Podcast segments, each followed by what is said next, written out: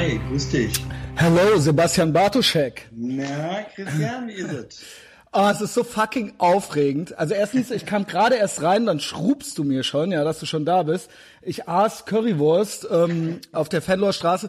Der Laden macht morgen zu, ja, das ist auch schon Oh. schlecht. Einer der letzten Currywurstläden halt hier auf der Fenloer, ja, sonst ähm, alles eher orientalisch, was nicht schlimm ist, aber ich esse auch gerne mal auch mal eine Currywurst und das erfuhr ich gerade, ja, da habe ich mich kurz so ein bisschen verquatscht. Dann schrubst du mir, ich bin schon da und dann habe ich jetzt schnell das Mikro dran und as we're speaking, ja, also erstmal, ich küsse deine Augen, Sebastian Bartoschek, ja. ähm, willkommen zurück auf diesem gottverdammten Piratenschiff namens Äthervox Ehrenfeld äh, Podcast. Mach ruhig die Kamera an, dann sehe ich dein Okay. schönes Gesicht. Du weißt als Psychologe, also du Ich bist nur unter Angst, anderem. dass die Bandbreite dann flirten geht. Dann machen wir es wieder aus. Aber Facial Okay. Feedback. Ich hatte, äh, ich habe Emotionspsychologie studiert und ich weiß, es ist wichtig. Es ist einfach so fucking wichtig, wenn man kommuniziert miteinander. Also Psychologe, Skeptiker, Ruhrbaron und Aluhut-Experte. Und as we're speaking, und dann lasse ich dich reden, es streiten sich die Leute unter. Ich wollte nur über die zwei Ehrenmänner lästern, ja, über den Özil und den Erdogan. Und ich dachte, Ja. da können wir uns jetzt alle einig sein und jetzt einmal, einmal alles so ein verbindendes Element. Guck mal, wie doof die sind und so, ne? Äh, macht ja auch mal Spaß, muss ja auch mal sein. Und da war dieser Ich küsse deine Augen äh, Titel. Also, das hat er auch gesagt, das hat er auch gesagt. Da war das kurz bei der Bild. Und jetzt streiten sich, ne, die Zana Ramadani und der Matthias Achenbach von Bahamas Fame. Und die Zana ist ja auch äh, Aktivistin hier, Ex-Fame Okay. und so weiter. Und äh, quasi, ja, aus äh, einem Grabenkampf wurde angefangen, der nichts mehr mit diesem Präsidenten zu tun hat. Ja, und ich frage mich immer, warum ich? Warum immer ich, Sebastian? Aber bist du bist jetzt wieder mittendrin in der Bahamas-Wind-Sache. Äh, nein, also ganz generell schon, ja. Wir freuen uns gerade an und wir verstehen uns gut. Ähm, äh, das ist jetzt Zufall, dass das jetzt äh, äh, diese beiden sich jetzt gerade am Kappeln sind da. Ja, das hat jetzt mit nichts anderem irgendwas zu tun. Es wurde ein Witz gemacht. Äh, manche finden den Witz gut, manche nicht so gut. Und ähm, ja, äh, ich habe keine Ahnung, wovon, worüber redest du? Was hat denn ich, warte, Witz? soll ich soll ich's vorlesen? Ja, gerne. Interessiert es dich? Ja, ähm, natürlich. Genau, weil äh, kennst du Zana? Nein, ich kenne äh, aus diesem ganzen, ich, ich sehe das immer, ich, ich kenne Leute, die Bahamas-Leute kennen. Die hat nichts, so, die hat nichts mit der Bahamas zu tun. Ach so, ach so, nee. Zana Ramadani ist äh, eine Feministin und Aktivistin und die macht sich sehr stark ähm, äh, gegen den radikalen Islam. Ja. Und äh, mit der, mit der habe ich, mit der, wie soll ich sagen, mit der freunde ich mich gerade an oder wie, ich möchte sie gerne im Podcast haben. So. Und ähm, die ähm, ist auch viel im Fernsehen und so weiter. Also quasi eine ganz andere Blase. Ja, also sie hat auch jetzt ein Buch geschrieben und ähm, die schrieb was drunter Ja. Unter das, ich küsse deine Augen, schrieb sie wohl eher deine Gurke oder sowas, ja, und hat dann dieses Ach, das habe ich gesehen, das habe ich gesehen, Genau. genau, da habe ich gelacht. Genau, und jetzt hat jemand anderes das als homophob identifiziert. Und jetzt streiten wir uns darüber, draußen. jetzt streiten wir uns darüber, ob wir homophob sind.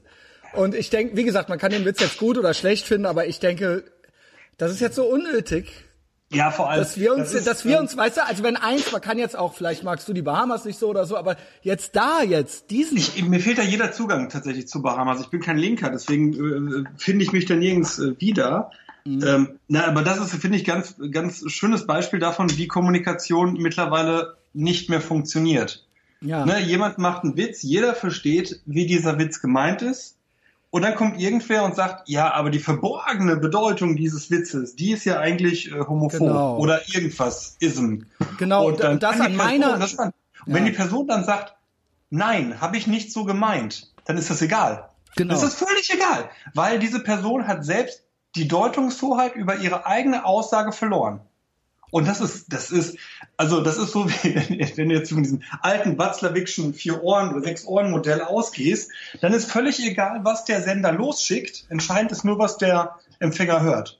Das finde ich äh, schwierig und vor allen Dingen bei mir. Also wir kommen hier alle zusammen und ich denke, ich habe irgendwie einen ganz guten Facebook-Freundeskreis. Ne? Natürlich, wenn man irgendwie mit tausend Leuten befreundet ist, dann der eine ist so, der andere ist so. Aber ich dachte, das wäre jetzt ein Thema und auch diese Leute haben da auch gute Meinungen zu. Und ich habe nicht, ge wie konnte das jetzt so eskalieren innerhalb von fünf Minuten? Ja, ähm, es ging um nichts anderes und dann schrieb ich noch. Ich habe den Fehler gemacht, den du gerade genannt hast, äh, Sebastian. Ich schrieb dann, ich kann dir versichern dass du auf der Suche nach Homophoben hier falsch bist und dass das in der Tat Kalorienverschwendung und ein Nebenkriegsschauplatz der nicht nötig ist, ist. Genießt die Sonne. Und dann wurde mir unterstellt, haha, dass du dich jetzt rechtfertigst, das ist ja quasi eigentlich auch schon komisch. Mit anderen Worten, you can't win. Also ich. Das ist, das ist so diese, diese alte, ähm, äh, Freudsche Sache, ne? Äh, sie wollen ja mit ihrer Mutter schlafen. Nee, will ich nicht. Ja, sehen Sie, weil Sie mir widersprechen, äh, geben genau. Sie mir eigentlich recht. Also ja, was gut, will ich, ich mit meiner Mutter ja. schlafen. Ja, sehen Sie, habe ich Ihnen ja gesagt. So. Wie hätte ich das vermeiden können? Und ich habe auch diesen Witz nicht gemacht, den hat Zana gemacht, aber ich habe sie, ich habe dann quasi gesagt, pass auf, die Zana ist lieb, die ist in Ordnung, das, das hat die so nicht gemeint. Damit wurde ich quasi also ne, damit wurde ich quasi dann auch verdächtig, ja, weil ich ja das dann quasi verteidigt habe. Oh mein Gott. Und es ging eigentlich nur um die zwei Ehrenmänner, ja. Ähm, naja, also so da, ist okay, aber eigentlich Facebook genau. ist es, auf, es ist aufregend, äh, ist auch für dich aufregend, ja. Du erlebst ja, ja auch dauernd Sachen. Ich finde spannend diesen Aspekt, dass einfach wirklich Kommunikation in, in einigen Filterblasen komplett kaputt gemacht wird. So, das, ähm, man ist, man kriegt es hin, wenn man möchte, innerhalb von Sekunden nie wieder für Stunden über das Hauptthema diskutieren zu müssen, sondern man ist nur noch darüber, wie angeblich die Sprache des jeweils anderen war. Egal, was der andere sagt. Wenn er sich wehrt, wie du ja sagst, wenn er sich wehrt, dann ist das ja suspekt. Warum wehrt er sich denn jetzt so? Und wenn er sich nicht wehrt, ja, siehst du, sag ich ja. So, genau. das ähm, über die Themen und ich glaube, das will ich in einem ganz großen Kontext, aber den denke ich echt oft an der Stelle so. Ich glaube, dass deswegen viele linke Debatten völlig ins Leere laufen, weil die Menschen da draußen das nicht verstehen können. Weil den, den, wenn du mit den Leuten draußen sprichst, dann haben die ja klare Themen und haben eine klare Sprache dafür. Mhm. Und wenn die Leute dann auch noch sich, oder wenn die Leute dann gemaßregelt werden, in welcher Art und Weise sie über die Themen sprechen sollen, die sie interessieren, ja, dann sehen die Leute sich natürlich nicht motiviert, bei den Leuten zu bleiben, ist doch klar ganz konkret, wenn, wenn ich äh, mit irgendeinem Juso in einer Essener äh, äh, Nordstadt äh, spreche und der mir sagt, wie ich über Flüchtlinge reden darf und wie nicht, dann habe ich schon keinen Bock mehr darauf, mit dem zu Natürlich. reden. Natürlich, sicher. So. Weil das, das ist, ist ja das, was im linken Spektrum schief geht. Das ist meiner Meinung nach auch ein Trick der Linken, äh, weil äh, das ein Machtspielchen ist. Also quasi die Deutungshoheit über Gefühle und auch über äh, äh, Worte zu haben und quasi zu sagen, nein, das bedeutet jetzt das und das und wenn du das sagst, es geht nicht um den Hin Inhalt, sondern um die Form, die du nicht eingehalten hast. Und mhm. dadurch machst du dich äh, verdächtig oder schuldig oder was auch immer. Und damit äh, schließt man ja ganz viele Menschen erstmal schon mal aus, die diese Sprachcodes und deren Regeln nicht kennen oder auch nicht, vielleicht auch nicht deren Bücher gelesen haben oder sonst was. Genau, ne? die sollen, lies, das ist offen Satz, lies doch erstmal das und das. Das wurde das, mir jetzt äh, auch, äh, ne, ich hatte auch äh, äh, jetzt einen sehr kontroversen Podcast, auch mit dem Martin Stobbe von Bahamas. Und ähm, das war noch vor eurer ganzen Action da. Aber der Punkt war, dann wurden auch, dann haben auch gewisse äh, Menschen das so rausgepickt und mir dann vorgeworfen, ach, der kennt ja noch nicht mal die Theorie. Mhm. Ne, er kennt ja noch nicht mehr, was will er überhaupt, äh, äh, ne, wie, so dumm, wie kann man sich so dumm äußern, dies erstmal die Theorie und so weiter. Und da habe ich gedacht, wow, sowas Elitäres und das von einer Linken, die sich ja eigentlich darauf beruft, äh, quasi so inklusiv zu sein und ähm, eben nicht auf äh, gewisse Stände oder sowas zu gucken, sondern äh, oder auf einen Bildungsstand oder ne wir äh, ne äh, äh, ähm, das das fand ich halt eben so dass auf einmal das es ging nicht um eine inhaltliche Auseinandersetzung bei mir es ging rein darum um die Form und was ist er für ein Typ und was hat er jetzt hier für Worte verwendet und mag ich ihn oder mag ich ihn nicht oder sowas. Hm. Es ging null um die inhaltliche Sache und das finde ich halt das beobachte ich immer wieder bei Linken. Das ist ja die ganze Political Correctness Debatte im Prinzip. Dieses, was ist jetzt das neue Wort? Welches naja, Wort? letztlich, letztlich ist es eine, eine, eine moderne Fassung der Idee des Diktatur, der Diktatur des, der Diktatur des Proletariats. Ne? Es gibt nach einem Umsturz gibt es erst einmal eine Elite, die das Volk zu führen hat, weil das Volk nicht genau weiß, wie das alles funktioniert mit dieser äh, ne, ganzen Menschenverständigung und so. Und das ist genau dasselbe Spiel, was da gespielt wird. Und ähm, ich habe mir tatsächlich angewöhnt bei Facebook, wenn jemand sagt, hast du denn schon das und das gelesen oder lies mal diesen Link, zu sagen, ja, was steht denn da? Ja, musst du selbst lesen. Ja, nee, muss ich nicht, weil äh, das muss ich mal reinziehen. Ich, ich vergleiche es mal mit, mittlerweile mit der Situation, du gehst in eine Kneipe, ne? trinkst da irgendwie ein, sprichst den Typ am Nachbartisch an oder er dich. Du kommst ins Gespräch und dann würdest du ja auch nicht jeden dritten Satz sagen, ja, lies erstmal das Buch, dann reden wir weiter. So.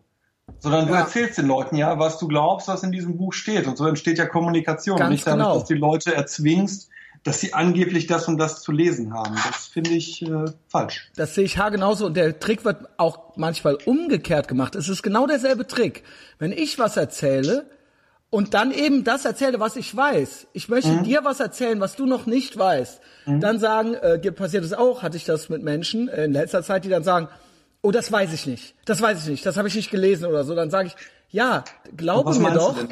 Genau, glaube mir doch, oder pass auf, ich erzähl dir doch jetzt was, hör es Ja. dir doch mal an und dann sagst du was oder du liest es dann vielleicht nochmal nach oder sowas, aber dieses, das Gespräch quasi abzuschalten und zu sagen, ich möchte ab hier jetzt nicht weiter, weil du merkst, kommt irgendeine unangenehme äh, Information und zu sagen, nein, das geht jetzt nicht, wir müssen sofort aufhören, darüber zu reden, Ja. weil du jetzt das und das jetzt nicht äh, die Quelle, weil ich jetzt nicht die Quelle dazu parat habe. Das ist doch kein, das verstehe ich in der wissenschaftlichen Arbeit.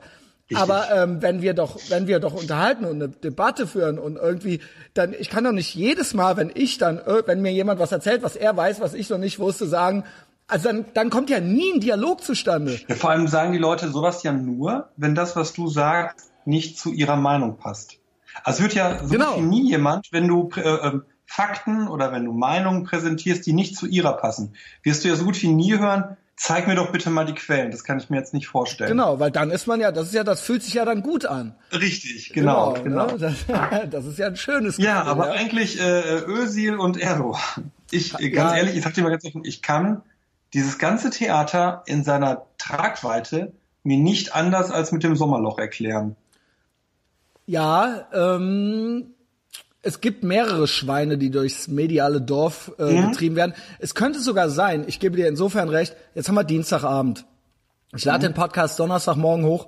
Wer weiß, was morgen passiert, ja? Also es ist natürlich total, durchaus möglich, dass noch jemand ganz anderes, ein Statement über was ganz anderes abgibt, was dann halt eben total krass ist. Aber ähm, ich finde es schon, es ist einfach eine symptomatische es ist eine Grundsatzdebatte, die hier gerade geführt wird. Es ist natürlich jetzt nur in Anführungszeichen der Ösil und nur dieses doofe Foto, aber es geht ja eigentlich um einmal um alles.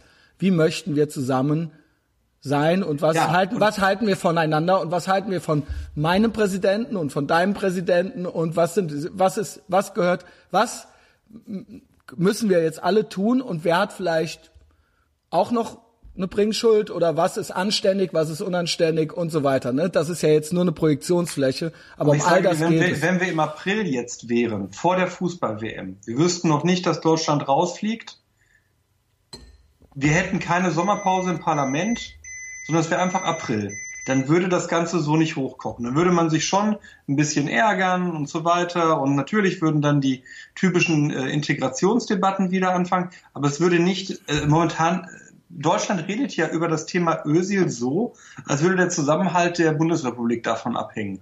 Und das tut er nun mal nicht. Man muss es ja auch mal, finde ich, auch mal ein bisschen realistisch eingrenzen. Da ist ein über Jahre lange sehr guter Mittelfeldspieler zurückgetreten, nachdem er viel Kritik bekommen hat und nachdem er auch rassistisch beleidigt wurde. Beides, so, sicherlich. Er geht nur auf die rassistischen Beleidigungen ein, äußert sich gar nicht zu, zu dem, was problematisch an seinem Handeln war. Uli Hoeneß tritt, also auch das habe ich heute jetzt noch zum Mitarbeiter gesagt, Uli Hoeneß tritt so nach, wie Uli Hoeneß immer nachtritt. Ja. Es ist jetzt nicht so, als wäre Uli Hoeneß sonst äh, durch ausgewogene Statements aufgefallen. Ähm, und auf Ja. einmal brechen aber alle eine, eine, Debatte vom, vom, vom Zaun, als würde es jetzt hier um das Zusammenleben von Deutschen und Deutsch-Türken im Allgemeinen gehen. Das sehe ich aber doch ein bisschen, ein bisschen sehe ich so. Warum? Ja, weil ähm, er, wie gesagt, das ist eine Projektionsfläche jetzt. Es bricht los, weil er ein dreiteiliges englischsprachiges Statement rausgehauen hat auf Twitter. Und das war natürlich auch, ja, gut. Das war seine, das hat er sich so entschieden, sich so zu präsentieren. Und das ähm, wurde natürlich jetzt nochmal im Dritt, es war ja im Prinzip die dritte Instanz. Das April-Ding, das hatten wir ja schon. Ich weiß nicht, ob es im April war. Es, das Foto gab's ja schon, die Debatte gab's Ja, ja, schon. Und dann gab's, dann, dann gab's die WM und dann gab's eben seine sein Schweigen und jetzt jetzt auf einmal entschied er sich dann eben doch auf diese Art und Weise und da standen natürlich Sachen drin, wo man ja wo auch wo ich auch sage ja Ja, also okay, wenn der Bauer nicht schwimmen kann, ist die Badehose schuld, natürlich. Ne, es ist jetzt natürlich irgendwie alles nur Rassismus.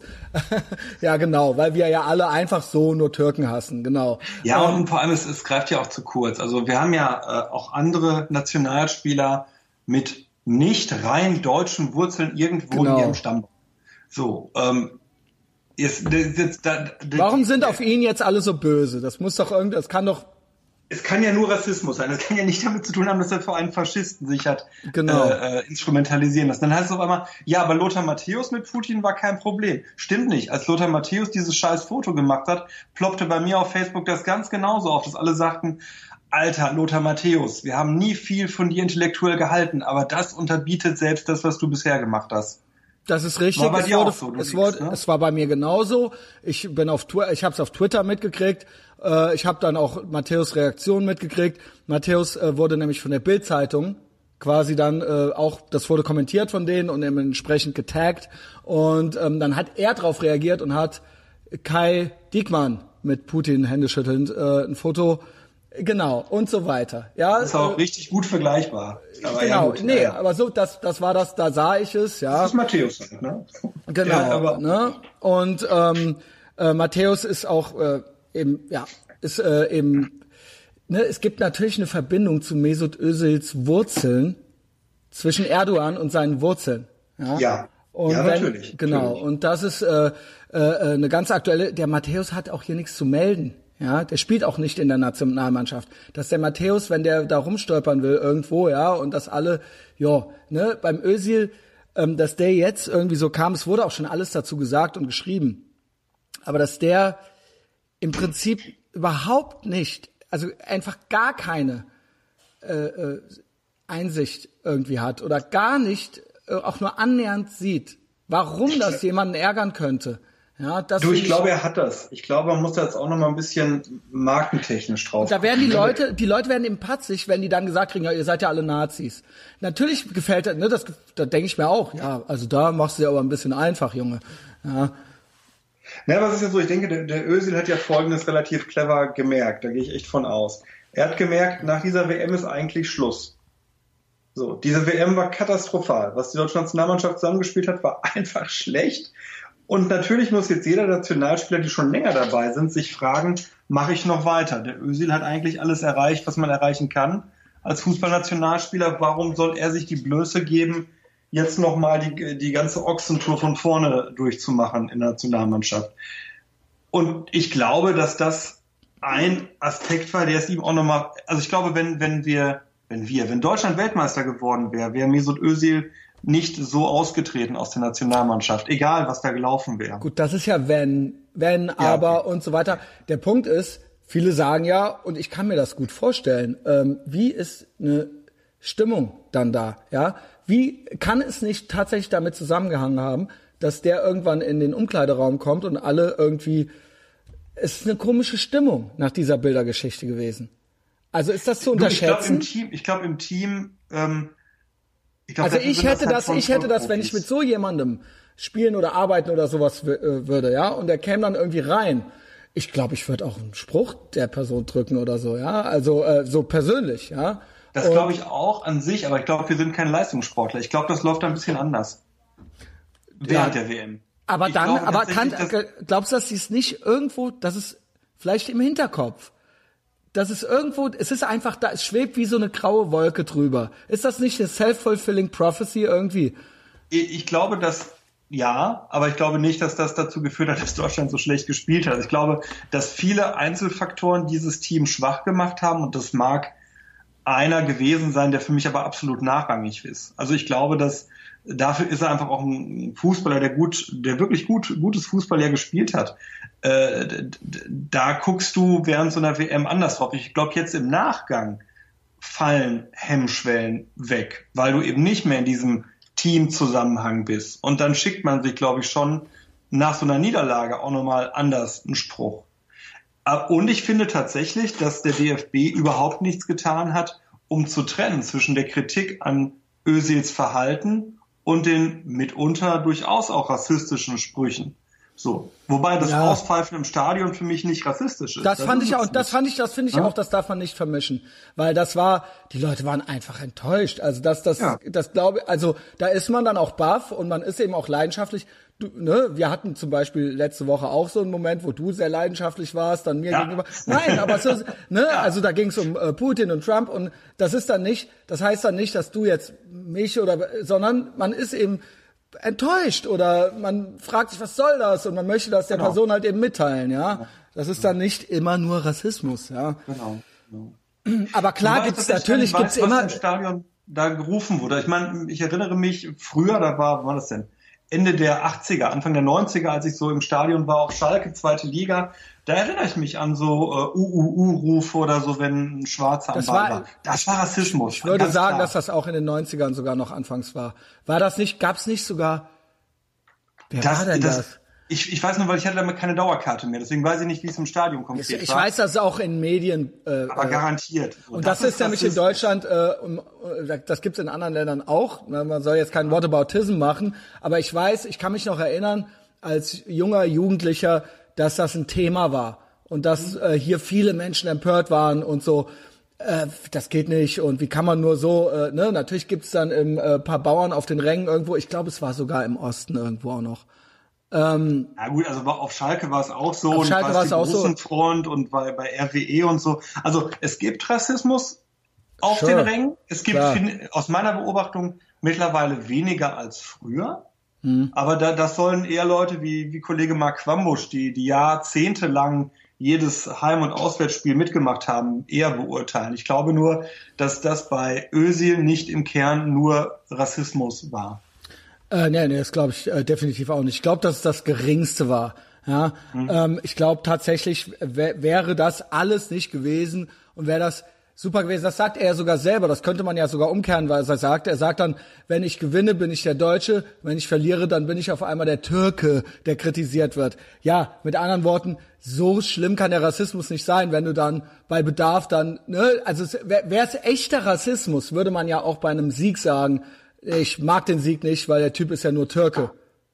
Oder? Auch die Leute wird es garantiert geben. Aber ich glaube tatsächlich, also, hm, also wenn ich, also im Kern verstehe ich, was du meinst, aber ich glaube, dass das schon mitunter so ist, dass es Leuten leichter fällt, also gerade aus so einem AfD-Umfeld, dass es denen leichter fällt, das Gute zuzuordnen deiner vermeintlich deutschen Seite und das Schlechte deiner vermeintlich Aber nicht ist das, deutschen du bist. Psychologe, glaubst du nicht, dass das äh, eine eher menschliche Komponente ist von, sage ich mal, Leuten, die vielleicht jetzt ein bisschen einfacher gestrickt sind? Nein, also dass das mit einfacher gestrickt. Es, es hat schon damit zu tun, wie du deine Gruppenidentität Genau. lebst. So als das ist zutiefst menschlich, aber das Genau. macht's ja, oder sag mal so, viele Formen von Xenophobie sind ja zutiefst menschlich. Trotzdem können wir sie ja kulturell versuchen zu überwinden. Mhm. Ich glaube nur halt, dass das der Fall, das falsche Beispiel ist, um das ganze Ding so hoch Genau, ist ein falsches Beispiel. Weißt du? Ja, und ich, äh, äh, ich bin immer vorsichtig äh, mit dem Wunsch, ja, wie können wir das komplett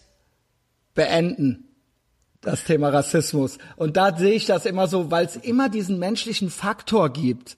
Ja, wird es immer ein paar Spinner geben, die gewisse Dinge sagen, denken oder fühlen. Und das, da, da klingt dann immer so, es gibt immer noch Rassismus. Wie können wir das jetzt beenden? Da klingt immer so ein Wunsch mit, dass quasi, na, dann müssen wir halt eben, dann müssen wir die eben passend machen. Und das ist, eben, Ja. das ist, äh, ab, ab, da muss man gucken, bis zu welchem Grad ist das cool oder nicht, ja. Also die- die Frage es muss halt auch noch das Recht drauf geben, ein Arschloch zu sein, sagen wir es mal so. Genau, das, das ist genau der Punkt. Ich muss das Recht haben, ein Arschloch zu sein. Ich darf aber nicht den anderen schaden. Ja, genau, ja. Ne? Also das ist der Punkt, wo, wo ähm, man drauf gucken sollte. Man sollte auch auf äh, Rassismus gucken, aber ich, ich glaube tatsächlich, dass die, ähm, ich glaube, was Özil clever gemacht hat, was ich in meiner Facebook-Chronik sehe, er hat bei ganz vielen Deutsch-Türken, die ich kenne, irgendwas da angepinkt. Und das finde ich eigentlich verwerflich von ihm. Weil letztlich, ich glaube, dass, dass wir immer noch ein Problem haben, teilweise in der Gesellschaft, mit dem Umgang gerade mit Deutsch-Türken. Auch gerade hier im Ruhrgebiet erlebe ich das halt äh, mitunter. Das ist schon noch so ein, naja, und wann fliegt ihr wieder nach Hause? Ne? Das im Hintergrund ist, auch bei denen, die in der dritten Generation hier sind. Ähm, aber ähm, ich, finde ich, ich finde das verwerflich, dass Özil das letztlich nutzt, um sich selbst äh, äh, reinzuwaschen. Das Problem ist real, wir sollten das Problem auch gerne besprechen und mir fallen direkt türkische Freunde an, die da äh, unglaublich gut sicherlich was zu sagen können. Nur, ähm, und das finde ich halt nicht okay, er nutzt das jetzt für sich und stellt sich auf einmal in einer Reihe wieder mit den Leuten, mit denen er eigentlich nicht in einer Reihe steht. Ich, spannend fand ich ein, zwei türkische Kollegen, die dann geschrieben haben, ähm, dass ihre Familien so Teil der Opposition in, in, in der Türkei sind. Und wie das sich für die anfühlt, wenn auf einmal äh, jemand, der auch Deutsch-Türke ist, so dasteht und eigentlich letztlich sagt, ja, geil Typ, äh, Erdogan, dass du die Familien von unserer, ne, so foltern und verfolgen lässt. Mhm. Das ist, äh, vielleicht ist das auch ein innertürkischer Dialog, der da geführt werden muss. Ich habe auch das Gefühl, dass die deutsch-türkische Community und das haben ja auch die Wahlen jetzt bei, äh, oder die Wahlen äh, für die Türkei gezeigt, sehr unreflektiert sind, was Erdogan angeht. Und dass sobald man das anspricht, man sofort äh, sich rechtfertigen muss, warum man denen denn was dazu sagt, wie es in der Türkei ist. Und dann sagst du, ja, weil halt einfach auch in der Türkei die Menschenrechte gelten sollten und auch da Demokratie herrschen sollte. Und warum mich das was angeht? Weil mich das in jedem beschissenen Land was angeht. So wie es jede beschissene Land angeht, wie es bei uns aussieht. So, was einfach Menschenrechte sind, die Menschen haben sollten. Ne? Aber da kommst du ja ganz schnell in diese Debatte, äh, mischt, mischt ihr euch doch nicht ein? Äh, wie ja, aber, aber äh, wenn ich hier Leute mit dem Doppelpass leben habe, eine große Zahl, mit denen wir hier zusammen leben, in der Großstadt, ja. Äh, in der Großstadt gibt's ja noch ein paar mehr als auf dem Land. Und ja, ich denke die ganze Zeit, wir sind irgendwie eigentlich doch schon Freunde irgendwie so. Und dann höre ich die Zahlen, ja, äh, äh, wie viele Prozent ihn dann gewählt haben, von denen die wählen gegangen sind und so weiter. Dann sitz ich hier und frage mich, na, sind wir Freunde oder äh, was ist das hier, ja? Ich habe das ja. Und dann darf ich, warum darf ich dazu nichts sagen? Wie oft habe ich das schon gehört? Ah, du wohnst doch nicht da oder du hast doch dies nicht oder das nicht oder du darfst auch nichts über Frauen sagen, weil du keine Frau bist und du darfst keine Meinung. Warum darf man nur eine Meinung zu Sachen haben, über Sachen, also ne, also was man selbst ist oder wo man selbst lebt, das ist ja totaler Schwachsinn. Ja, also ich kenne die Argumentation übrigens beim Thema Kinder geht hier in beide Richtungen. Es, also ne, ähm, ich mache ja Kinder- und Jugendhilfe und so, und dann kommt immer irgendwann die Frage: Haben Sie denn selbst Kinder? Und dann Hast du ja, aber, yeah, zum ja, Glück. Ja, ich, hab, ich sag dann ja, aber ähm, egal was du sagst, es ist halt falsch, ne? Weil wenn du sagst nein, wie können Sie denn was über Kinder sagen, wenn Sie keine haben? Wenn du sagst ja, ja, ist ja klar, dass Sie sich nicht von dem lösen können, was Sie selbst erleben. So, und das heißt, letztlich ist es ja scheißegal. So. Und aber nochmal auf das Thema Deutsch-Türken oder Doppelpass äh, äh zu, zu sprechen zu kommen. Ich habe das ja bei mir erlebt, ähm, als es um Polen jetzt ging. Ne? Als genau, was, erzähl mal vielleicht noch einen Satz davor. Mhm. Weil, ähm, das hatte ich dir auch gesagt im Vor in den Vorbereitungssprachnachrichten. Ja. Ähm, was ist denn dein Background? Weil ich lese ah. immer und du bist da sehr leidenschaftlich, was Polen angeht. Das ließ genau. mich vermuten. Ich kenne aber deine Bi genaue Biografie okay. nicht. Wir lernen es ja immer noch kennen. Richtig, ließ mich richtig. vermuten. Natürlich kannst du trotzdem eine Meinung zu Polen haben, aber ich dachte, er ist so leidenschaftlich, dann ist irgendwas. Er hat doch also bestimmt. Meine, meine Mama ist äh, Polin tatsächlich. Die kommt aus Niederschlesien. Okay. Die Seite meines Vaters kam aus äh, Oberschlesien, also war, waren eigentlich Reichsdeutsche, wenn man so will, oder äh, Reichsdeutsche, Volksdeutsche vielmehr, äh, sind nach Ende des Krieges aber in den dann polnischen Gebieten geblieben. Und dann, äh, wenn man, mein Opa war Steiger auf Zeche in, in Oberschlesien und dann haben sich meine Eltern in Niederschlesien kennengelernt und sind dann dann ist erst mein Vater zu der, dem Familienteil, der nach Westdeutschland ausreisen durfte, ausgereist und später ist dann meine Mama nachgekommen. Aber ich habe halt okay. immer noch in Niederschlesien, äh, naja, polnische Familien denken immer ein bisschen größer. Also der Kern meiner Familie ist in Niederschlesien und äh, wenn man polnische Familie denkt, verteilt sich das auf ganz Polen. Und das ist so meine, meine Verbindung. Ich hatte okay. auch relativ lange, ähm, hat meine Mama mir gesagt, äh, beide Pässe. Mhm. Ähm, das ging ja. Das, äh, ähm, dann hat meine Mutter sich auch mit dem damaligen äh, Botschafter äh, oder Konsul überworfen und hat dann, also der hat gesagt, das geht nicht, sie müssen sich äh, entscheiden als echte Polin und so weiter. Und Findest du das gut oder schlecht? Ich find's egal. Findest du es, glaubst du, dass es äh, psychologisch keine Rolle spielt, ob man zwei oder einen hat? für mich jetzt keine gemacht. Ich hätte, okay. ich hätte zwischenzeitlich mal den polnischen gern gehabt, weil ich dann günstig Grundstücke hätte. Das verstehe ich, das verstehe ich. Aber glaubst du, äh, im Vergleich zu den Deutsch, äh, den äh, Türken oder Deutschen, ja, wenn sie zwei Pässe haben, sind sie ja beides. Ähm, glaubst du nicht, dass es ihnen leicht, dass es ihnen dadurch schwerer fällt, eigentlich sogar? Ja, glaube ich nicht. Ich sehe das ja, meine Mutter hat ja, was hat die denn jetzt mittlerweile? Also meine Mutter hatte lange nur die polnische Staatsangehörigkeit, hat seit dann irgendwann nur noch die deutsche. Wir haben eine gute Freundin, die ähnlich, oh, die ist ein bisschen jünger als meine Mutter, die nur die englische Staatsangehörigkeit hat und seit, glaube ich, 40 Jahren hier lebt. Ich, ich glaube, dass letztlich dein Pass äh, da nicht viel ausmacht am Ende des Tages. Also ich hätte das. Außer du willst ja. mit mit äh, teilhaben. Also ich glaube, dass es halt äh, schon doof ist, wenn du sagst, ich möchte hier teilhaben an dem, was in Deutschland passiert, demokratisch, und dann wird dir gesagt, du kriegst aber keinen Pass, weil äh, irgendwas.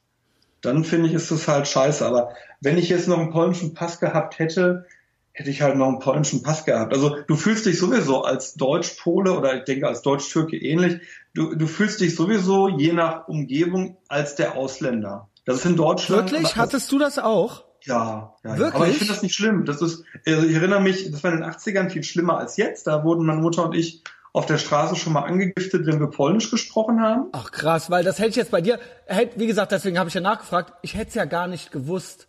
Ja, wie auch.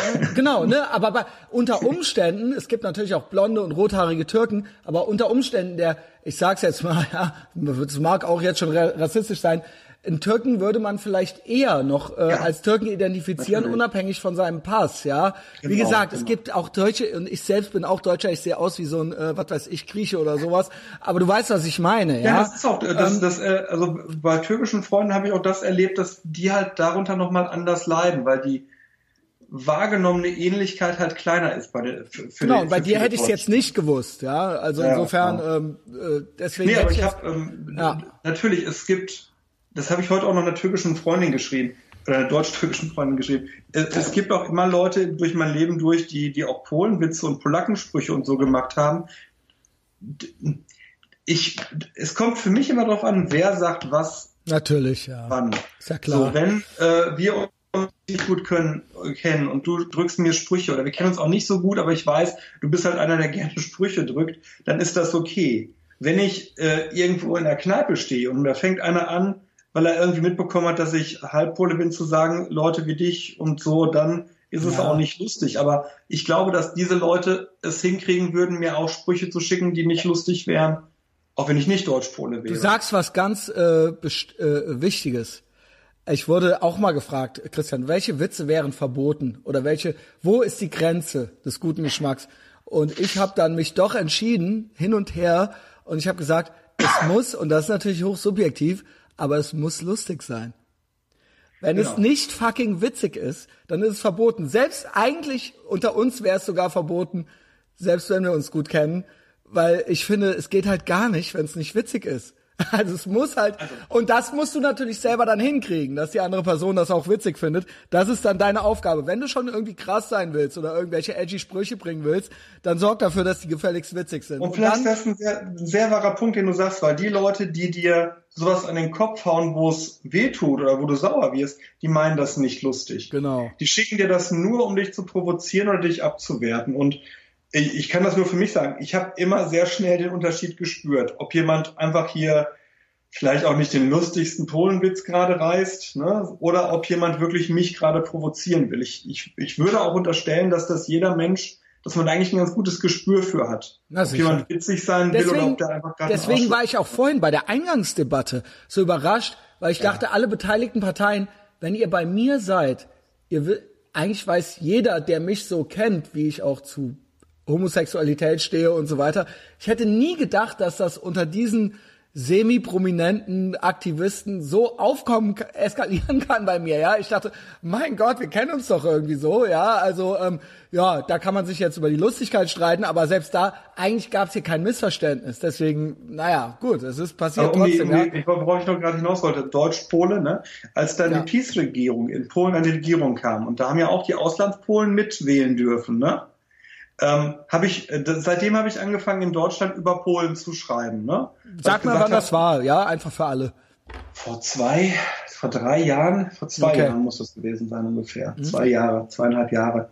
So, da, da fing ich an, viel über Polen zu schreiben und so und äh, habe mich auch auf Polnisch mit Polen angelegt. Und dann passierte wirklich was ganz Spannendes, weil mir wurde dann klar, ähm, die wird von den Polen abgesprochen, also von den PiS an, also ne, von Prawo i Sprawiedliwość, das ist so eine rechtspopulistische Partei, die jetzt in Polen regiert, von denen wird ja abgesprochen, äh, als Deutschpole über Polen sprechen zu dürfen, wenn du nicht für sie sprichst. Also, dann kommt dann, ne, du kannst ja gar nicht sagen, du sitzt mit deinem Arsch im Westen, äh, du bist ja ein Deutscher. Dann sagst du, nee, ich bin kein Deutscher, ich bin genauso Pole äh, wie der so und so, der jetzt äh, auch für Peace, der Peace gewählt hat zum Beispiel. Ne? Ja, aber der ist ja ein patriotischer Pole, du ja nicht. Du darfst dich ja nicht äußern, weil äh, du bist ja viel zu deutsch mittlerweile schon so. Dich geht doch nichts an, was wir bei uns machen. Und dann denkst du dir, das ist total spannend, dass genau die Leute genau das Argument bringen, das geht dich nichts an, was wir bei uns machen, weil sie wiederum sehr gerne hatten, dass die Leute sie mehrheitlich hier gewählt haben. Ne? Ja. Also da, da merkt man, das ist, das ist, sind alles so, so. Das finde ich krass. ne? Ich habe da so ein bisschen, äh, Entschuldigung, dass ich dich unterbreche und du machst auch gleich weiter. Ich habe das oft, wenn es so Gruppen gibt. Also de deine Gruppe, in diesem Falle wären jetzt die Polen gewesen und du bist es auch und sie sagen aber, aber du bist kein richtiger Pole. Und das habe ich ganz oft bei anderen Gruppen. Es gibt ja Gruppen aller Art. Ich äh, äh, sehe das oft eben auch zum Beispiel bei Homosexuellen, bei Feministen, bei, äh, ähm, ne, also nicht nur bei Nationalitäten, sondern bei allen möglichen Gruppen, wo es ne, ein Muster zu erkennen gibt und so gewisse, gewisses Verhalten, Denken und Fühlen erwartet wird einfach. Und wenn man das nicht erfüllt, dann ist, dann wird man von der Gruppe verstoßen, egal ob man es ist oder nicht. Also Das ist wenn sich dieses zum True, Beispiel True genau, Scotsman-Ding, ne? Wenn du nicht voll und ganz die Stereotypen Merkmale erfüllst, dann bist du halt kein True Scotsman. Genau, das ich hatte zum halt Beispiel- super beliebig Beispiel. weit treiben. Ne? Ali Utlu, homosexueller Hm? äh, Moslem, äh, nein, Ex-Moslem, oh mein Gott, Ali, bitte. Ex-Moslem, äh, Ex-Pirat. Türke, äh, ne, aber nicht Ex-Türke, er ist äh, immer noch Türke, ja. Aber Ex-Pirat. ne? Ex-Pirat, ja, aus guten Gründen Ex-Pirat, ähm, zum Beispiel, ja. Und dem Hm. ähm, wird dann äh, ein gewisses Verhalten wird von ihm erwartet aufgrund seiner äh, Sexualität, aufgrund seiner äh, äh, Nationalität, aufgrund und wenn du das nicht erfüllst, erst nur ein Beispiel, ich kenne noch andere Leute und andere Beispiele, dann bist du das nicht mehr. Dann sagt dir die eigene Gruppe quasi, nein, du bist ja kein richtiger Schwuler, weil wer- wärst du, obwohl Weißt du, was ich meine? Obwohl er äh, absolut, eindeutig die ganze absolut. Zeit mit Männern schläft, ja. Ähm, also Ali, ey, keine Ahnung, ich rede jetzt über dich, vielleicht hörst du es ja. Aber ähm, wie gesagt, gäbe noch tausend, oder äh, in den USA hat- man es oft bei Schwarzen. Wenn Schwarze sich konservativ äußern, jetzt noch nicht mal irgendwie pro Trump, sondern einfach nur Larry Elder oder so, ja. Wenn der sich konservativ äußert, Mhm. dann wird dem quasi, dann der, gibt's dieses Onkel Tom-Ding, ja. Du bist Mhm. ja nur ein angepasster, du bist ja ein Maulwurf von den Weißen und du riechst denen Der ja nur in den Arsch. Außenseiter.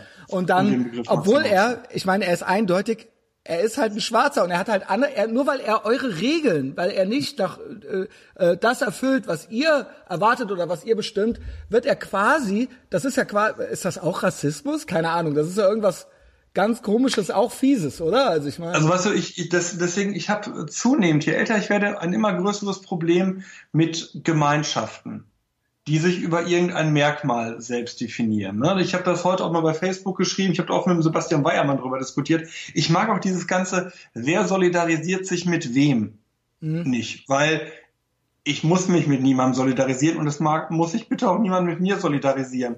Ich kann meine Schlachten wohl alleine schlagen und wenn ich Hilfe brauche, dann benenne ich das offen. Aber dieses, wer gehört zu wem, scheint ja für Menschen, für die meisten, viel wichtiger als für mich zu sein. Und auch dieses Definieren über ein Merkmal. Ne? Wir sind ja alle, äh, weiß ich nicht, ich bin ja ganz andere Sache. Ich bin ja bei der GWUP, also Skeptiker, naturwissenschaftlich und so unterwegs. Und dann, ja, wir sind ja alle Skeptiker und äh, wir sind alle gegen Homöopathie, ja genau. Und äh, wir sind für Impfpflicht. Und ich sag dann, nee, bin ich nicht. Ich bin nicht für Impfpflicht. weil du liberal oder libertär oder wie auch immer So, bist. ne? So, und dann kommt, ja, aber warum? Impfen ist doch richtig. Ja, impfen ist so richtig. Sehe ich ja ganz genauso, ne? Äh, aber wir brauchen keine Impfpflicht. Und dann kommt aber, ja, aber, das, aber wir sind doch alle dafür. Ja, nee, äh, ich ja nicht. So. Und das ist aber das, was, äh, ich weiß nicht, ob das typisch deutsch ist. Kann, ich habe mich schon Nee, das habe ich auch. Ich habe es äh, beim Rauchverbot. Ich rauche nicht, aber ich bin gegen das Rauchverbot. Ich, ähm, ich nehme kein Heroin, aber ich würde ich bin ja so krass, ja, ich würde es ja auch erlauben, ja.